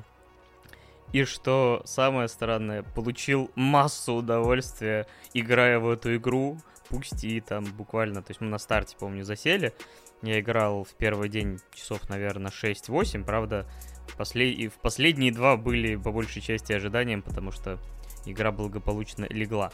Но есть фактор, который спасает любой Battlefield. Имя ему Тимур. Ваня знает, о ком я говорю-. Потому что его способность летать на различные техники настолько хороша, что ты можешь получать удовольствие просто являясь вторым номером. Но для меня, несмотря на то, что я получил удовольствие, и я все равно вот как бы... Я увидел во всем этом Battlefield, от которого я получаю удовольствие годами. То есть я играл, опять же, там, в первый Bad Company, второй Bad Company, там, э, мы огромное количество времени компании провели за первой частью, пятерку мы пропустили почти целиком, разве что возвращались уже, когда она, ну, грубо говоря, несколько итераций прошла и уже была, скажем так, не такой, как на старте. И я очень ждал э, вот именно 2042, потому что виделось, как будто бы это а, работа над ошибками, возвращение к корням, все, что вы любите в Battlefield, но и, и даже частично от этого именно геймплейна я получил, потому что я все равно, э, нах- находясь на там условной там точке А, вокруг меня танки, вертолеты, техника, там кто-то на подушках на этих воздушных э, ездит, иногда даже по стенам, ужас, конечно. И вот это ощущение геймплея э, Battlefield я все равно получил, и мне было весело, но потом приходит такое отрезвление с позиции того, что как ты ты понимаешь, многие вещи, то есть в процессе боя ты такой, а, а как здесь точку ставить? А как здесь дать команду? А почему здесь этого? И опять же возникает еще вот эти слоями, у тебя приходит осознание, что этого нету, этого нету, то не так, это не так. И я понимаю людей, которые ждали именно Battlefield, Battlefield, и по сути все равно его не получили. И поэтому, несмотря на то, что мне было весело, я не могу в полной мере защищать этот релиз.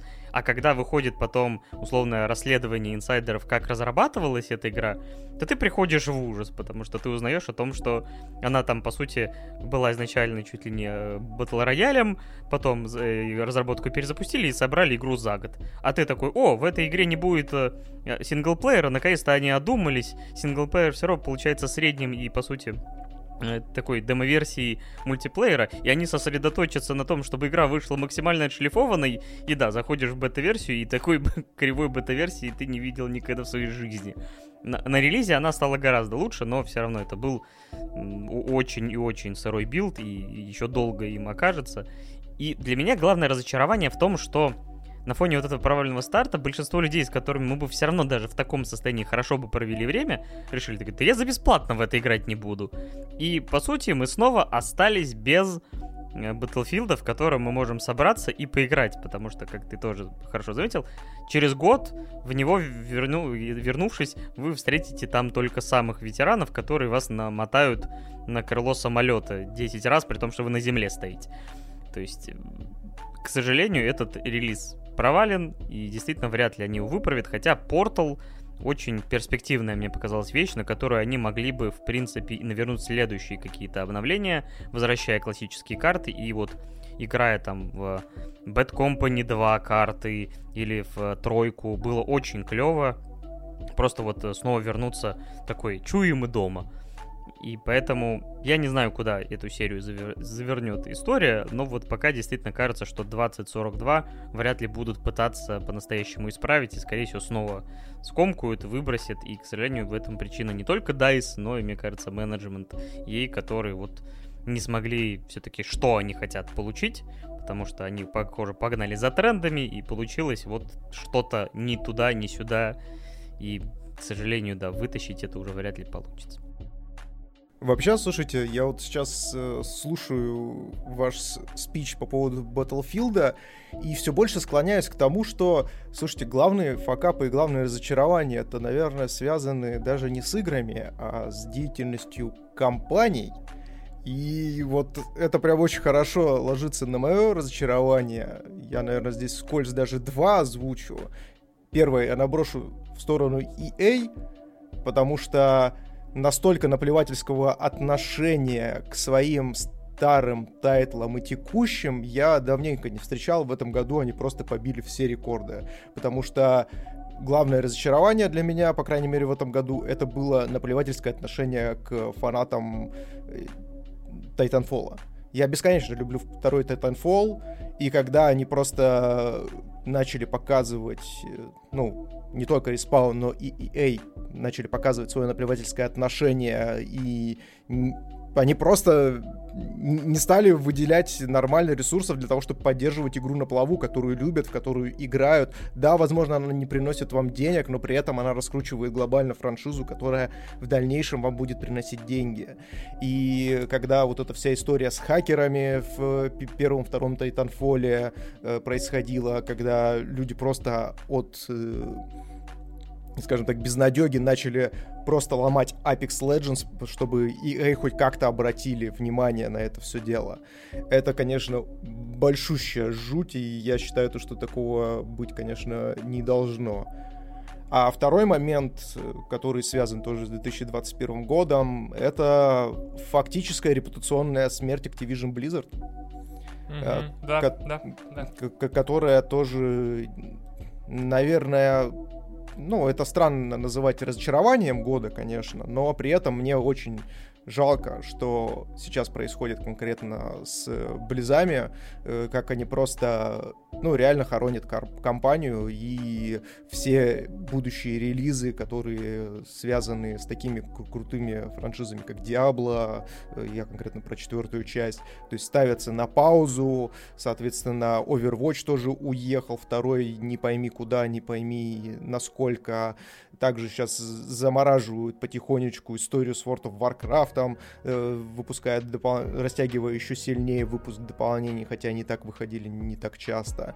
И это очень печально, очень грустно за этим наблюдать, потому что некогда такая великая, крутая, идейная команда э, разработчиков, которая делала культовые игры, на которых я вырос, вот сейчас при, при, ну, находится в таком вот состоянии. Да, Печальный финал, конечно, да. Но мы развернем это на, на том, что, надеюсь, все компании упомянутые научатся на своих ошибках. Я не могу это серьезно проговорить. Это да. Это да, типа, EA перестанет забивать на свои франшизы, Activision Blizzard исправится, Rockstar, э, и точнее... Я здесь ставлю еще раз, знаешь, вырезку из Ваниного спича на тему того, что прошлое самый лучший показатель будущего. Следующая Это будет отличная зацикленная такая история. Да, но все равно хороших игр было много. Было игр, которые очень хотелось упомянуть, но мы и так, наверное, растянули, потому что некоторые прям вот хотелось их куда-то впихнуть, но даже с номинациями было сложновато. Поэтому, несмотря на то, что последний год жизни консоли обычно очень яркий и предыдущие окончания консольного цикла были по-настоящему мощными, а сейчас мы все-таки в начале нового цикла, и обычно это поле для экспериментов, для появления новых франшиз зачастую. И опять же, их Takes-Two это... Надеюсь, них Take-Two не заберет название Кстати, да, вспомнил. Они могут, они могут, да. Так нет, кстати, там что-то какие-то были, да, иски. Вот, и надеюсь, что э, только все начинается, нас ждет огромное количество крутых тайтлов. Следующий год выглядит достаточно жирно, хотя, опять же, делить и надо, половину из этих игр перенесут, но даже в таком состоянии нас ждут жирнейшие блокбастеры, возвращение именитейших и ярчайших франшиз, и какие-то приятные сюрпризы, которые еще не анонсированы. Так что все будет довольно интересно. На этом, я думаю, мы закроем тогда итоги года по играм, потому что, да, уже за два часа мы ушли. Мы изначально планировали за два часа, но игр много, э, рассказать хочется много, поэтому не серчайте на нас, а ждите нас в сиквеле. В DLC к этому выпуску, посвященном фильмам. Э, так что с вами на связи. Ты подожди, подожди, мы сейчас, может быть, отслушаем весь материал, который мы сейчас записали, и такие, не, ребят, надо делать ремейк. Ребут, да. Да, за дополнительные деньги. За такой... О, господи. Все, на связи с вами были эти два часа. Паша Беляев, также известный как Рекрут Три Девятки. Миша Попов, также известный как Майкл Рэббит. И Ваня Толачев, автор замечательного подкаста «Один дома». Вы подписывайтесь на его подкаст, там много всего интересного. Особенно чекайте выпуск про Хейла, особенно перед тем, как вы начнете О, играть спасибо, в, спасибо. в Halo Infinite. Да, он Потому классный. что он вам пригодится, запомните. Да, и подписывайтесь на его соцсети, вы найдете его... Капитан Глич ты в основном э, везде живет? В основном, да. Вот. Ну, это... В общем, подпи... ищите меня и найдете. Да. А на этом с вами были 2D Деды. Всем спасибо и пока-пока. Пока-пока. Пока-пока, ребят.